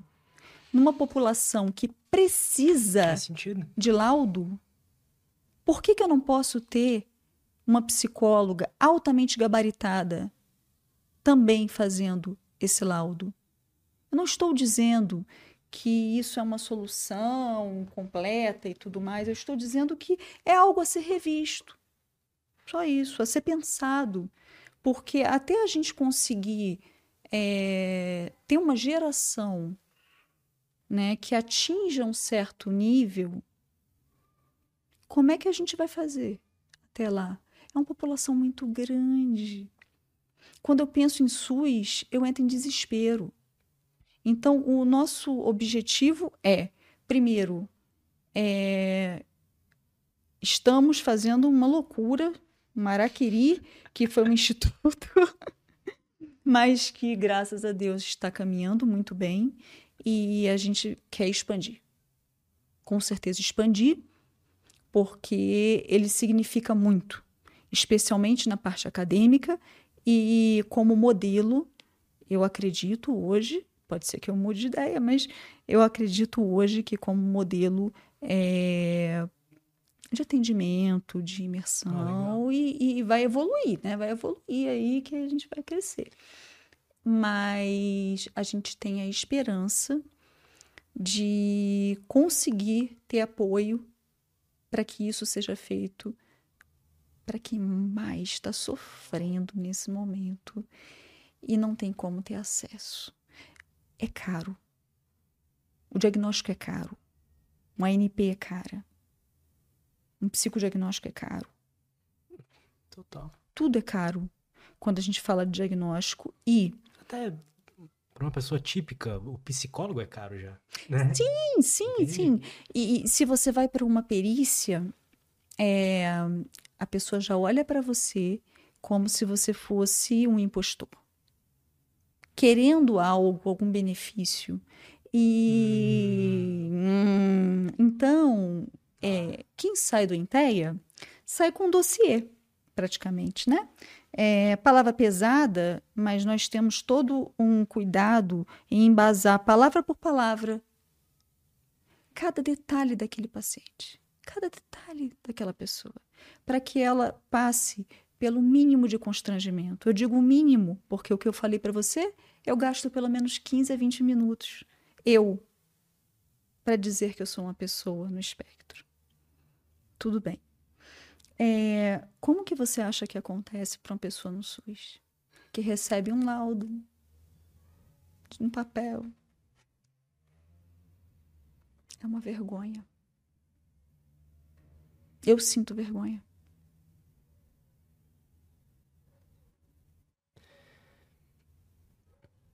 Eu imagino que tem um, um caminho longo a ser percorrido, mas com o que você me falou aqui hoje, eu pelo menos sou otimista, sabe? De que as pessoas, o governo, sei lá, a sociedade como, como um todo vão, vão sacar, sabe? Uma hora vão entender. Porque com outras coisas, como, por exemplo, ainda é ruim, né? Mas TDAH, por exemplo, já é algo mais mais entendido, talvez, sabe? Do que se pegar muitos anos atrás. Pois é. Você sabe o que eu tenho visto? Que é muito triste? É. Para que as pessoas se sintam atendidas, se utiliza profissionais da infância e da adolescência para atender adultos. Eu lhe pergunto: você iria no pediatra? Não. Nem eu. Um político levaria seu filho adulto no pediatra? Não. Então por que isso serve? Por que isso serve? eu não consigo aceitar. E isso se replica, porque isso é o mais prático.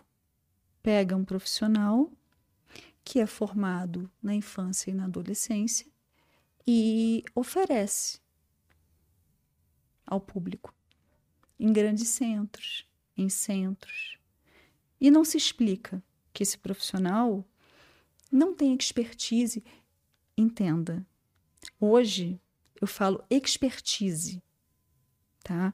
Eu não tenho como fazer, é, eu não tenho como te dizer que eu sou especialista, eu tenho expertise.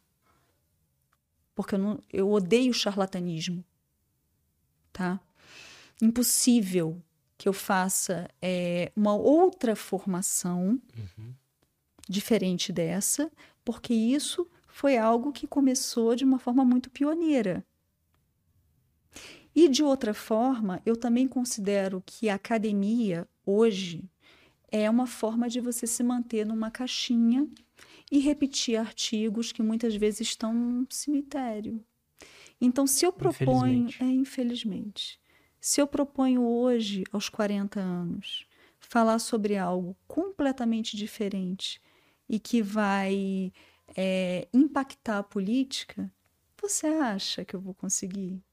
Eu não vou conseguir. Então, eu prefiro fazer uma luta diferenciada, fazer um estudo é, e publicar, e ir ao Congresso, e esperar tomate na cara, que eu vou tomar. Mas eu estou embasada. Temos poucos artigos no Brasil, médicos, não pela psicologia. É... Mas temos artigos pelo mundo. Isso é vergonhoso. É muito vergonhoso. É... Me decepciona a política pública em relação ao, autismo no adulto. No adulto, eu gosto sempre de diferenciar. É, me preocupa. Pelo jeito é algo ainda que a galera não se ligou, sabe? Que exista. E que realmente afeta tantas pessoas, sabe? Igual você tá deixando claro aqui. Não. E faz todo sentido, né? O autismo não fica só na criança, né? Não.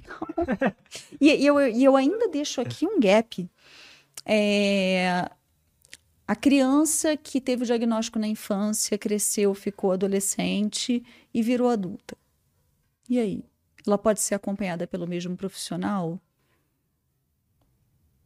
É aquela coisa da humildade, sabe? Não sei. Não sei, talvez sim. Talvez ela, é, é, é, existe um vínculo, já exista todo um trabalho e seja ok, né? Melhor do que comigo. É, porque Entendo. a minha experiência é com uma pessoa totalmente destroçada, né? Que, que talvez não caiba naquele grupinho, né? Eu conheço, por exemplo, uma profissional incrível que trabalha com, com pessoas que ela diagnosticou lá na infância, né? 30 anos de experiência e ela pega essas pessoas, às vezes, que têm uma crise na fase adulta, ela traz de volta para a clínica dela. E funciona muito bem, está ótimo, está maravilhoso. É, quem sou eu para dizer alguma coisa? Ninguém. E ela é psicóloga, tá? Então. Mas ela tem expertise, né? Exato. Aí que tá. Exato. Porque se não tiver, não faz sentido. É diferente de fazer o diagnóstico do adulto. Né? Esse adulto passou. Ele passou. É difícil passar um adulto que tinha muito déficit na infância. Isso é muito importante. Se tem muito déficit na infância, ele é diagnosticado na infância. Mas não é menos grave na fase adulta. E quanta coisa a gente não perde. Quanta coisa a gente não perde. Eu imagino que depende da geração desse adulto também, né? Porque muitas vezes, mesmo que fosse grave, ele não foi diagnosticado ali na infância, né? Sei lá, tratava só como uma pessoa estranha, não sei. É, é muito, é muito complicado. Muito, muito complicado realmente é, esse fato, assim. É, a gente Tem pessoas com 20, 30, 40, 50, 60. A gente tem gestantes e o prejuízo é muito variável. Muito variável. O que a gente sabe é que existe um gaslighting é, diagnóstico para meninas. O que isso quer dizer? Uh, o termo gaslighting vem de um filme muito antigo que uma luz estava piscando. Eu tô falando muito, eu tô não, muito preocupada de estar tá falando demasiadamente. Não, não fica preocupado. Não. Não? Porque a Bianca tá balançando o pé. Relaxa. Tudo bem? Hã? Ah, estereotipias, eu não falei disso. Pode falar. Você não tá falando demais, tá? E eu sou sincero. Se eu tivesse, eu falaria. Eu falo muito. O gaslighting, é, ele veio desse termo, de, desse filme muito antigo, em que uma luz piscava e aí tava assim um casal, né, comendo, e ele vira para pro, pro a, a, a, esposa vira pro, pro marido e fala: "Amor, essa luz parece que tá piscando". Ele: "Não, tá piscando não". Tá piscando, a gente tem que trocar. Tá piscando, não, você tá doida. E ela acredita. É como uma, uma cortina é, de fumaça. Entendi, entendi. Né? E o que acontece? A gente sabe que mulheres, meninas, demoram mais para ter um diagnóstico, não só pelo masculine, que é mais poderoso, assim, né, nesse momento. Muitos meninos conseguem fazer um masculine fantástico mas é, também por isso, porque os médicos tendem a não ouvir as mulheres. Acontece. E, e o mascaramento. O mascaramento é muito intenso. Né? Os meninos eles tendem a aparecer na infância já com muitos sinais entendeu? E as estereotipias, por exemplo, elas são muito per mais permitidas aos meninos do que às meninas culturalmente. Então, por exemplo, elas podem ser verbais ou elas podem ser motoras, sabe? Às vezes as meninas podem é, ter gritinhos ou elas podem movimentar os braços, as mãos, ou ficar assim, sabe? E isso tem um, um efeito regulador, uhum. instintivo. E o que, que acontece quando uma menina faz isso? Para com isso. Para com isso. Entendeu? E ela para. Por que será que não fazem tanto isso com os meninos, né? Porque não é um comportamento adequado para uma mulher. Existe essa cultura, né? É. Total. Uma mulher deve sentar de perna cruzada, não é um comportamento adequado. Não é verdade? Então, é, em vez de você dizer que ela pode se regular, é, você diz para com isso. E ela começa um processo em que ela vai inibindo as suas estereotipias. Então, o diagnóstico também vai ficando difícil. Cada vez mais difícil. Eu trouxe é, a gente chama de steams, né? Eu trouxe steam toys. É, eles ajudam, por exemplo, quando eu estou em alguma reunião, alguma coisa, e eu preciso dar vazão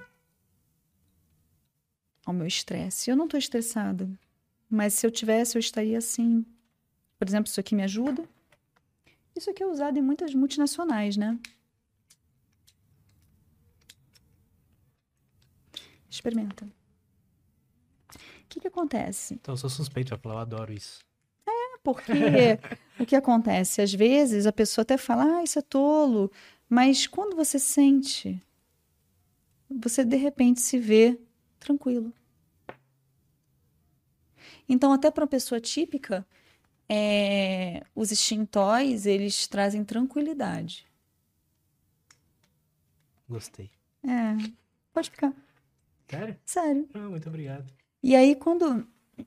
Desculpa, quando as pessoas é, descobriram que isso traz tranquilidade, foi utilizado em multinacionais, em, em empresas e tal. É, e aí uma grande resposta para isso, né? Meninas, pessoas pretas têm um diagnóstico tardio, é, porque essas pessoas são ligadas muito mais a transtornos do comportamento, uso de drogas, antes de pensar em autismo. Isso é muito triste. A gente teve num evento é, que falava justamente da negritude e a gente pôde ouvir depoimentos tenebrosos quanto à narcolepsia, quanto ao autismo. A gente fez uma live com a Kim, é, que é uma pessoa do movimento LGBT e é autista, né? E assim é, é, é, é muito evidente é, como tudo foi muito mais difícil. E, e ele também é, é uma pessoa preta, né? Como é muito mais difícil, assim. Nossa, é, um, é outro problema, né, cara? É completamente outro tipo de, de problema mesmo. A gente não pensa sobre essas coisas, sabe? Não, não pensa. Não pensa a gente não pensa nem sobre o autismo adulto, que é um problema, sabe? Tô descobrindo isso hoje aqui. Entende? É, eu, eu ouvi uma história, por exemplo, de uma, de uma pessoa que era narcolép é narcoléptica e ela apagou. Ela apagou no, no ônibus. Narcolepsia, você já. Uhum. E aí, quando ela apagou no ônibus, desculpa, só um minutinho. Fica à vontade. Hum. Ela foi tida, ela foi levada para delegacia. Por que ela foi levada para delegacia? Racismo? né? Não tem outra explicação. Atravessamento racial. É, essas são questões que a gente trabalha que, que não tem como virar as costas sabe? Entendi. Não tem como, como, como ignorar e, e, falar assim. Eu, e, eu até nesse dia falei assim, a Bianca falou, me sinto com vergonha de estar aqui. E eu falei, eu, eu, me coloquei no meio, eu falei, eu posso me colocar no local de uma filha, de um nordestino, retirante e tal, mas eu jamais vou estar na pele preta. E eu não posso falar disso. Não posso é, é muito mais difícil. Então, ter isso aqui, para essas pessoas, ter esse cartãozinho, para essas pessoas, é muito difícil. E isso é a diferença da vida e da morte, muitas vezes.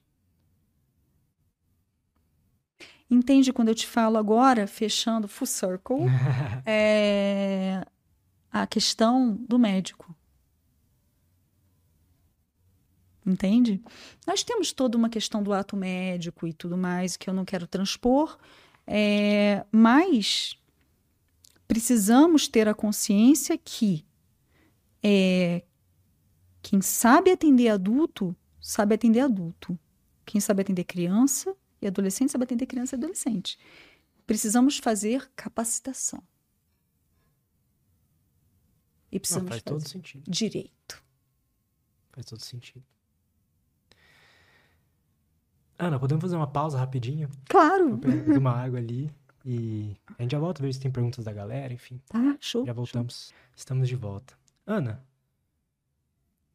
a gente sabe o que causa? Assim, existe algum algum alguma alguns a gente tem algum sinal do que causa o autismo? Então. Ou ainda é muito nebuloso? A gente começou com isso e a gente vai voltar um pouquinho nisso. É, é multifatorial. E o que, é, o que nos dá uma. Vamos lá. Tem a genética, uhum. né? E eu não queria entrar em muitos detalhes da genética, porque eu acredito que nada melhor do que um geneticista para falar sobre isso. Eu tenho essas informações mas eu daria numa consulta e tudo mais. Acho que num podcast não, não vou acrescentar. Você acha? Eu adoraria ouvir, mas se você quiser falar, não tem problema. A gente sabe que existe um número maior de deleções ou de cópias. É, e existe uma associação a alguns cariótipos, tá? Como síndrome de Rett, frágil ou Colden. É, fora isso, tem alguns genes específicos que eu realmente não tenho intimidade. É, isso não é específico, de fato. Isso é uma associação maior. Então, se um pai é, chegar e perguntar, a gente não tem um marcador biológico, por exemplo. Ah, esse marcador é preciso, né? Tipo, não, a gente não tem. Não dá para descobrir com exames, então, por exemplo. Então, tem esses exames genéticos que eu indicaria um geneticista, tá? O que a gente compreende é que filhos gêmeos dizigóticos, ou seja, são gêmeos de placentas separadas, tá? E filhos que tiveram outras gestações ao longo da vida, entende o que eu estou falando? Essa mãe teve um filho autista. Certo. Ok? Uhum. Depois ela, ela engravidou de novo. Tá. E ela teve uma gestação gemelar dizigótica ou ela teve um, um, uma outra gestação com um filho tá. na barriguinha, tá? É, a chance dessa criança ser autista, ela não é alta, de fato. Fica ali por volta de 20% ou a menos, tá? Mais uma vez, essa não é minha área. Eu preferia muito mais um geneticista falando sobre isso. Monozigótico fica menor do que 50.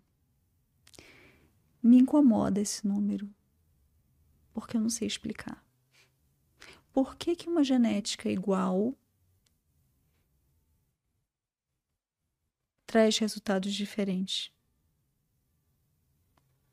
Não sei. É, e nunca é só uma coisa, né? Porque é multifatorial, sobretudo, né? É, o que a gente sabe também é que existe uma relação com. Vou ajeitar isso aqui. É, existe uma relação com genes ligados a doenças metabólicas. E essa relação a gente já falou mais adiante. Tem a ver com inflamação. Uhum. Tá? É, hoje, a gente consegue relacionar com facilidade doenças metabólicas, como dislipidemia, hipertensão, é, e isso gera inflamação corporal. Por isso, toda um, uma implicação aí de, é, da medicina anti-aging e tudo mais, de lidar com isso. Bom, ponto. Então, possivelmente existe ali uma. A gente precisa ter uma um cuidado maior com a dieta? Ou não tanto? que saia justa. Não, não precisa falar. Assim, não, se é. fizer sentido o que eu te perguntei. É, o que, o, que, que, o que, que eu gostaria de dizer em relação a isso? É, acho que a gente tem que ter uma saúde. É, é uma, uma saúde bacana. Entende? Praticar atividades físicas. Como todo mundo. Se alimentar bem, exatamente. É, nós temos aí uma, algumas teorias dentro é, da nutrição que eu não me sinto apta a entrar, mas algumas coisas que transpõem o academicismo.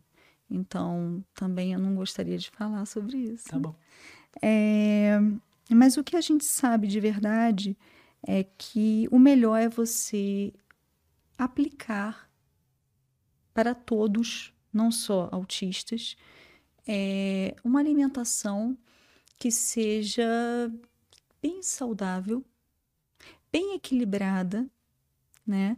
Que propicie um bom funcionamento intestinal, porque se essa pessoa, por exemplo, não consegue, ela é uma pessoa muito constipada, não vai ao banheiro, ela vai acabar por absorver mais substâncias que são substâncias é, oxidativas, certo? Então, isso gera mais inflamação. É, então, tudo que puder afastar essa pessoa da inflamação é muito bom, né? Então, é ter uma vida saudável. Sempre isso, focar no saudável. Eu acho que a gente tem muita é, informação chegando nesse momento, né? Mas o foco é seja saudável. Você é autista? Seja saudável. Sabe? Pratique exercício, coma bem, tenha orientação nutricional para comer bem, se for o caso é, se mantenha bem, sua circunferência abdominal, tudo direitinho, não seja hipertenso, e você vai estar tá bem. Tá tudo certo. Perfeito. Perfeito. Posso ter umas perguntinhas da galera? Claro, claro. O que eles mandaram? Ah, quanto à questão multifatorial. Ah, boa. É. O diagnóstico precoce é a pedra filosofal. O que isso quer dizer? eu, eu, quero dizer que, que se a gente consegue disparar um diagnóstico é, antes aí dos dois anos, a gente tem é, uma pérola. Perfeito. Porque hum, existe uma segunda poda neural. Existe uma, uma teoria que a primeira poda neural, ela é como se ocorresse de uma forma um pouco descoordenada. E a segunda poda neural ocorre por aí, um pouco mais adiante. E se a gente consegue fazer o diagnóstico precoce, a gente consegue fazer estimulação e compreender o que essa criança demanda.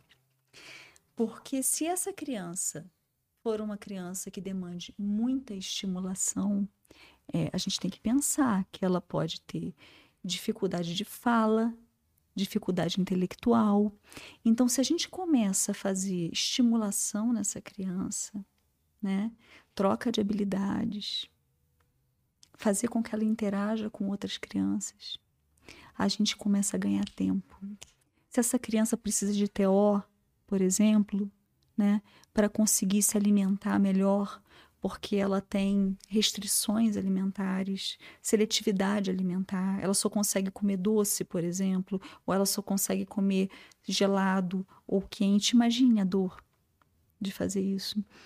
É a hora de entrar um TO. Né? E se ela não consegue falar, é hora de entrar uma fono. Porque ela vai chegar lá nos 18 anos, ela não vai estar tá igual. Aí a gente fala de nível de suporte, né? Talvez ela começou lá no nível de suporte 3 e ela esteja num 2. Uhum.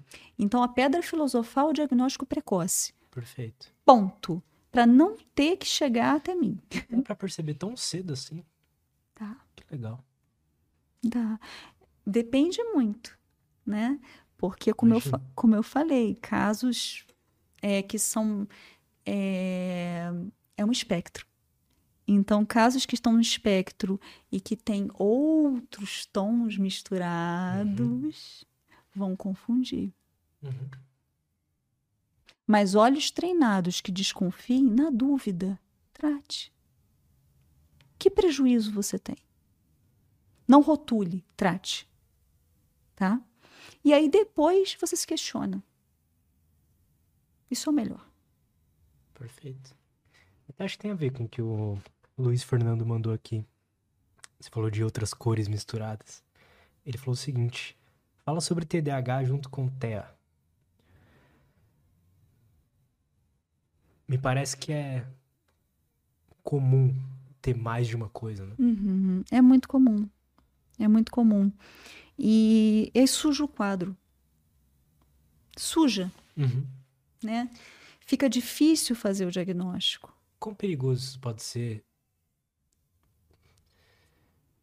Por exemplo, se receitarem uma medicação específica ali para alguém que foi diagnosticado com TDAH, mas às vezes ela tem TEA. Depende do TEA, depende da situação. A gente tem alguns quadros, por exemplo, e aí eu posso falar um pouco também da questão do, do, do CBD.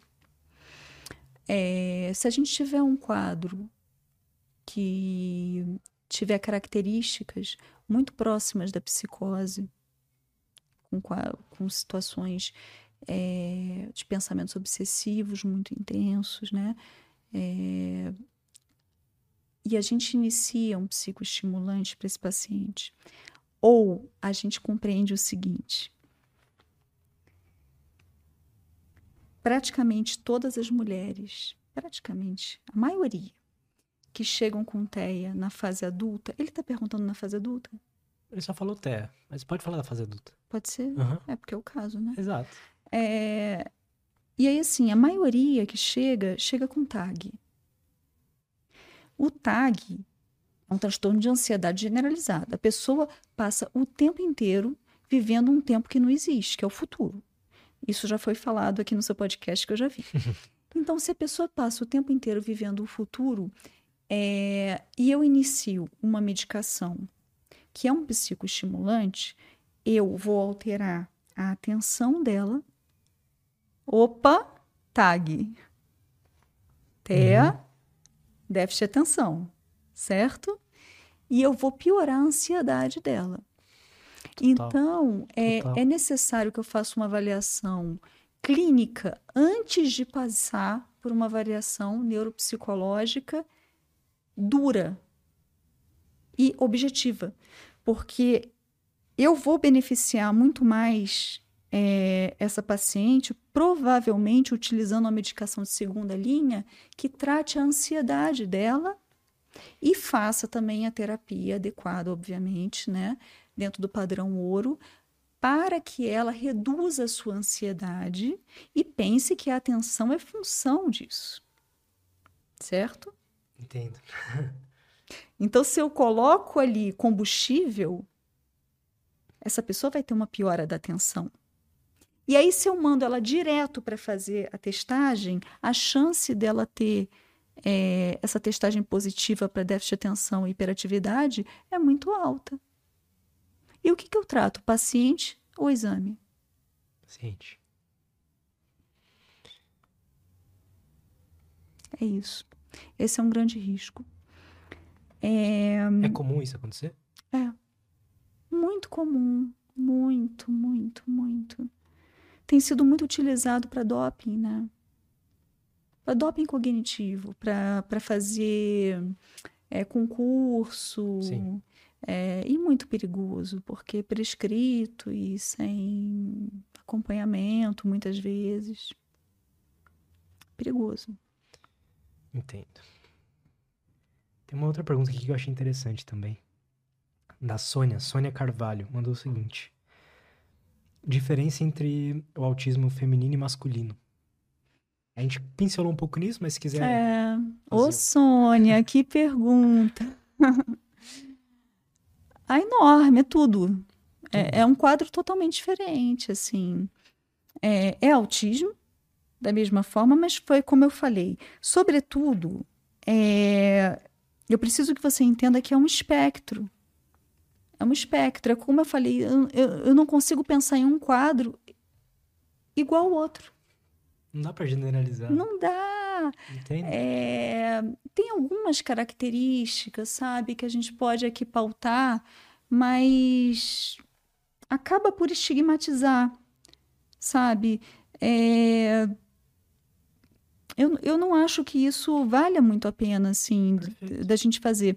É, o, que, o que eu acho que que, que, muda bastante é porque a mulher ela tem é, uma flutuação fisiológica hormonal ao longo da vida que influencia e muito o quadro do autismo, inclusive a gestação, o puerpério, quando assim acontece, né? E no homem existe uma liberdade cultural muito maior de expressão dos estereótipos e tudo mais. Então, é, a gente recebe o homem e ele está muito mais é, aberto, assim, nos seus sinais. Então, para mim, a minha leitura é muito mais rápida, sabe? Isso é muito interessante, né? É muito. Eu sou apaixonada. é muito interessante, cara. Porque faz muito sentido, sabe? Assim.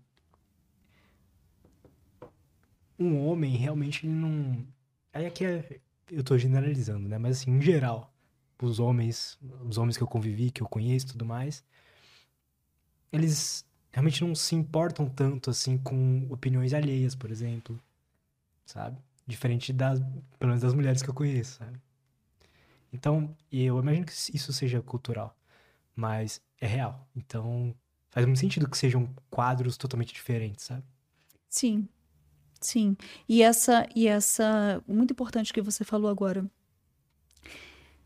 É, esse não se importar ajuda muito é, para que eles possam expressar algumas características que talvez chamem atenção antes, tanto deles mesmos, numa autoidentificação, quanto de outros, né? Amigos, familiares, às vezes de uma forma truculenta, às vezes de uma forma que não é legal, mas chama. E se chama, ajuda. Sem dúvida. Né? Sem dúvida. Ana, faltou a gente falar alguma coisa? Você acha que a gente conseguiu mandar a mensagem legal? Eu acho que faltou um monte de coisa. Dá pra gente ficar aqui 18 horas. Dá pra, dá pra gente virar à noite. no intento. Mas, assim, eu acho que a gente deu. Não sei. Deu, foi uma boa introdução, pelo menos, ao assunto. Acho que sim. Teve mais alguma pergunta? Tipo assim. Uhum. Essa, essa mulher não sabe nada, falta. Eu imagino que vai ter um monte de elogios, coisas legais. Você lida bem com.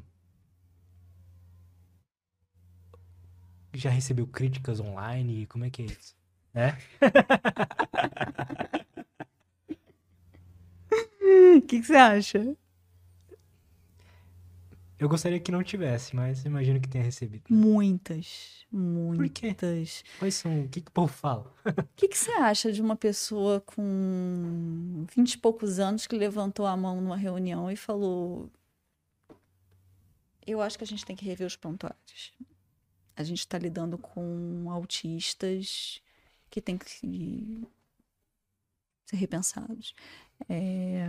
Esse pensar fora da caixinha também é uma característica savan, tá? E assim foi minha vida inteira. Então, quantas críticas eu tomei?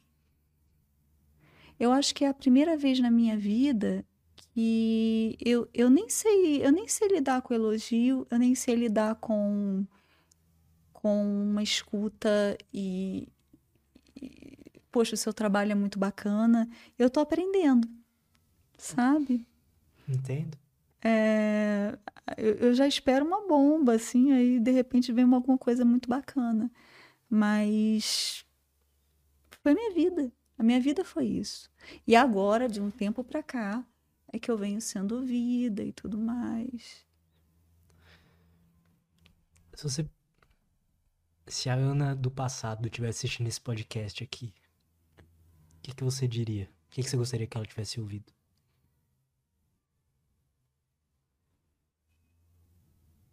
Vai valer a pena. Vai valer a pena. E tu vai tomar um puta de um susto numa consulta. Oi? É, eu acho que eu falaria isso. Que massa. Ana, muito obrigado. Valeu. Eu que tenho que agradecer. Espero Muito que você tenha gostado. Eu adorei, adorei, adorei, adorei. Continua fazendo esse trabalho que você está fazendo. Acho que vai. Tem muito futuro. Eu, pelo menos, enxergo isso. Onde a galera pode entender mais sobre isso, pode. Tem todos os seus links aí na descrição, mas assim, para quem quer fazer parte dessa missão tua, te ajudar, enfim, como é que Como é que a pessoa faz? Eu não, não consigo nem onde encontrar mais informações sobre isso. É tão perigoso, né, falar isso. Eu acho que entrar em contato com a gente, né? É na nossa página, arroba Inteia Espectro. Perfeito. É, porque tem muita informação que realmente é deplorável. Então, deplorável mesmo. Coisas assim bizarras. Tipo o quê? Ai, eu não esperava isso. Deplorável. É, deplorável. Deplorável sobre o autismo. Tipo, o savantismo ainda está sendo visto Uhum. como um sábio idiota. Aham. Entendeu? É, tem algumas páginas que ainda falam de sábio idiota. Assim, isso é muito triste, tem que ser retirado. É, então, assim, eu acho que pode entrar em contato com a nossa página Perfeito. e a gente está aberto a, a prover informações. Às vezes as pessoas falam assim: da onde você retirou isso? Você tem material acadêmico? E a gente, a gente coloca o material acadêmico sem problema nenhum. Perfeito. Ana, então muito obrigado mais uma vez. Pessoal, todos os links em Teia da Ana estão aí na descrição, então vão lá, acompanhem ela. E é isso, brigadão. Muito obrigada. Eu tô muito feliz de estar aqui, Que bom. gente. Muito Nossa, eu obrigada. adorei o papo, adorei. Eu também adorei. Que bom. É isso, gente. Brigadão, obrigado a todo mundo, obrigado mais uma vez. Até a próxima e Beijinhos. tchau.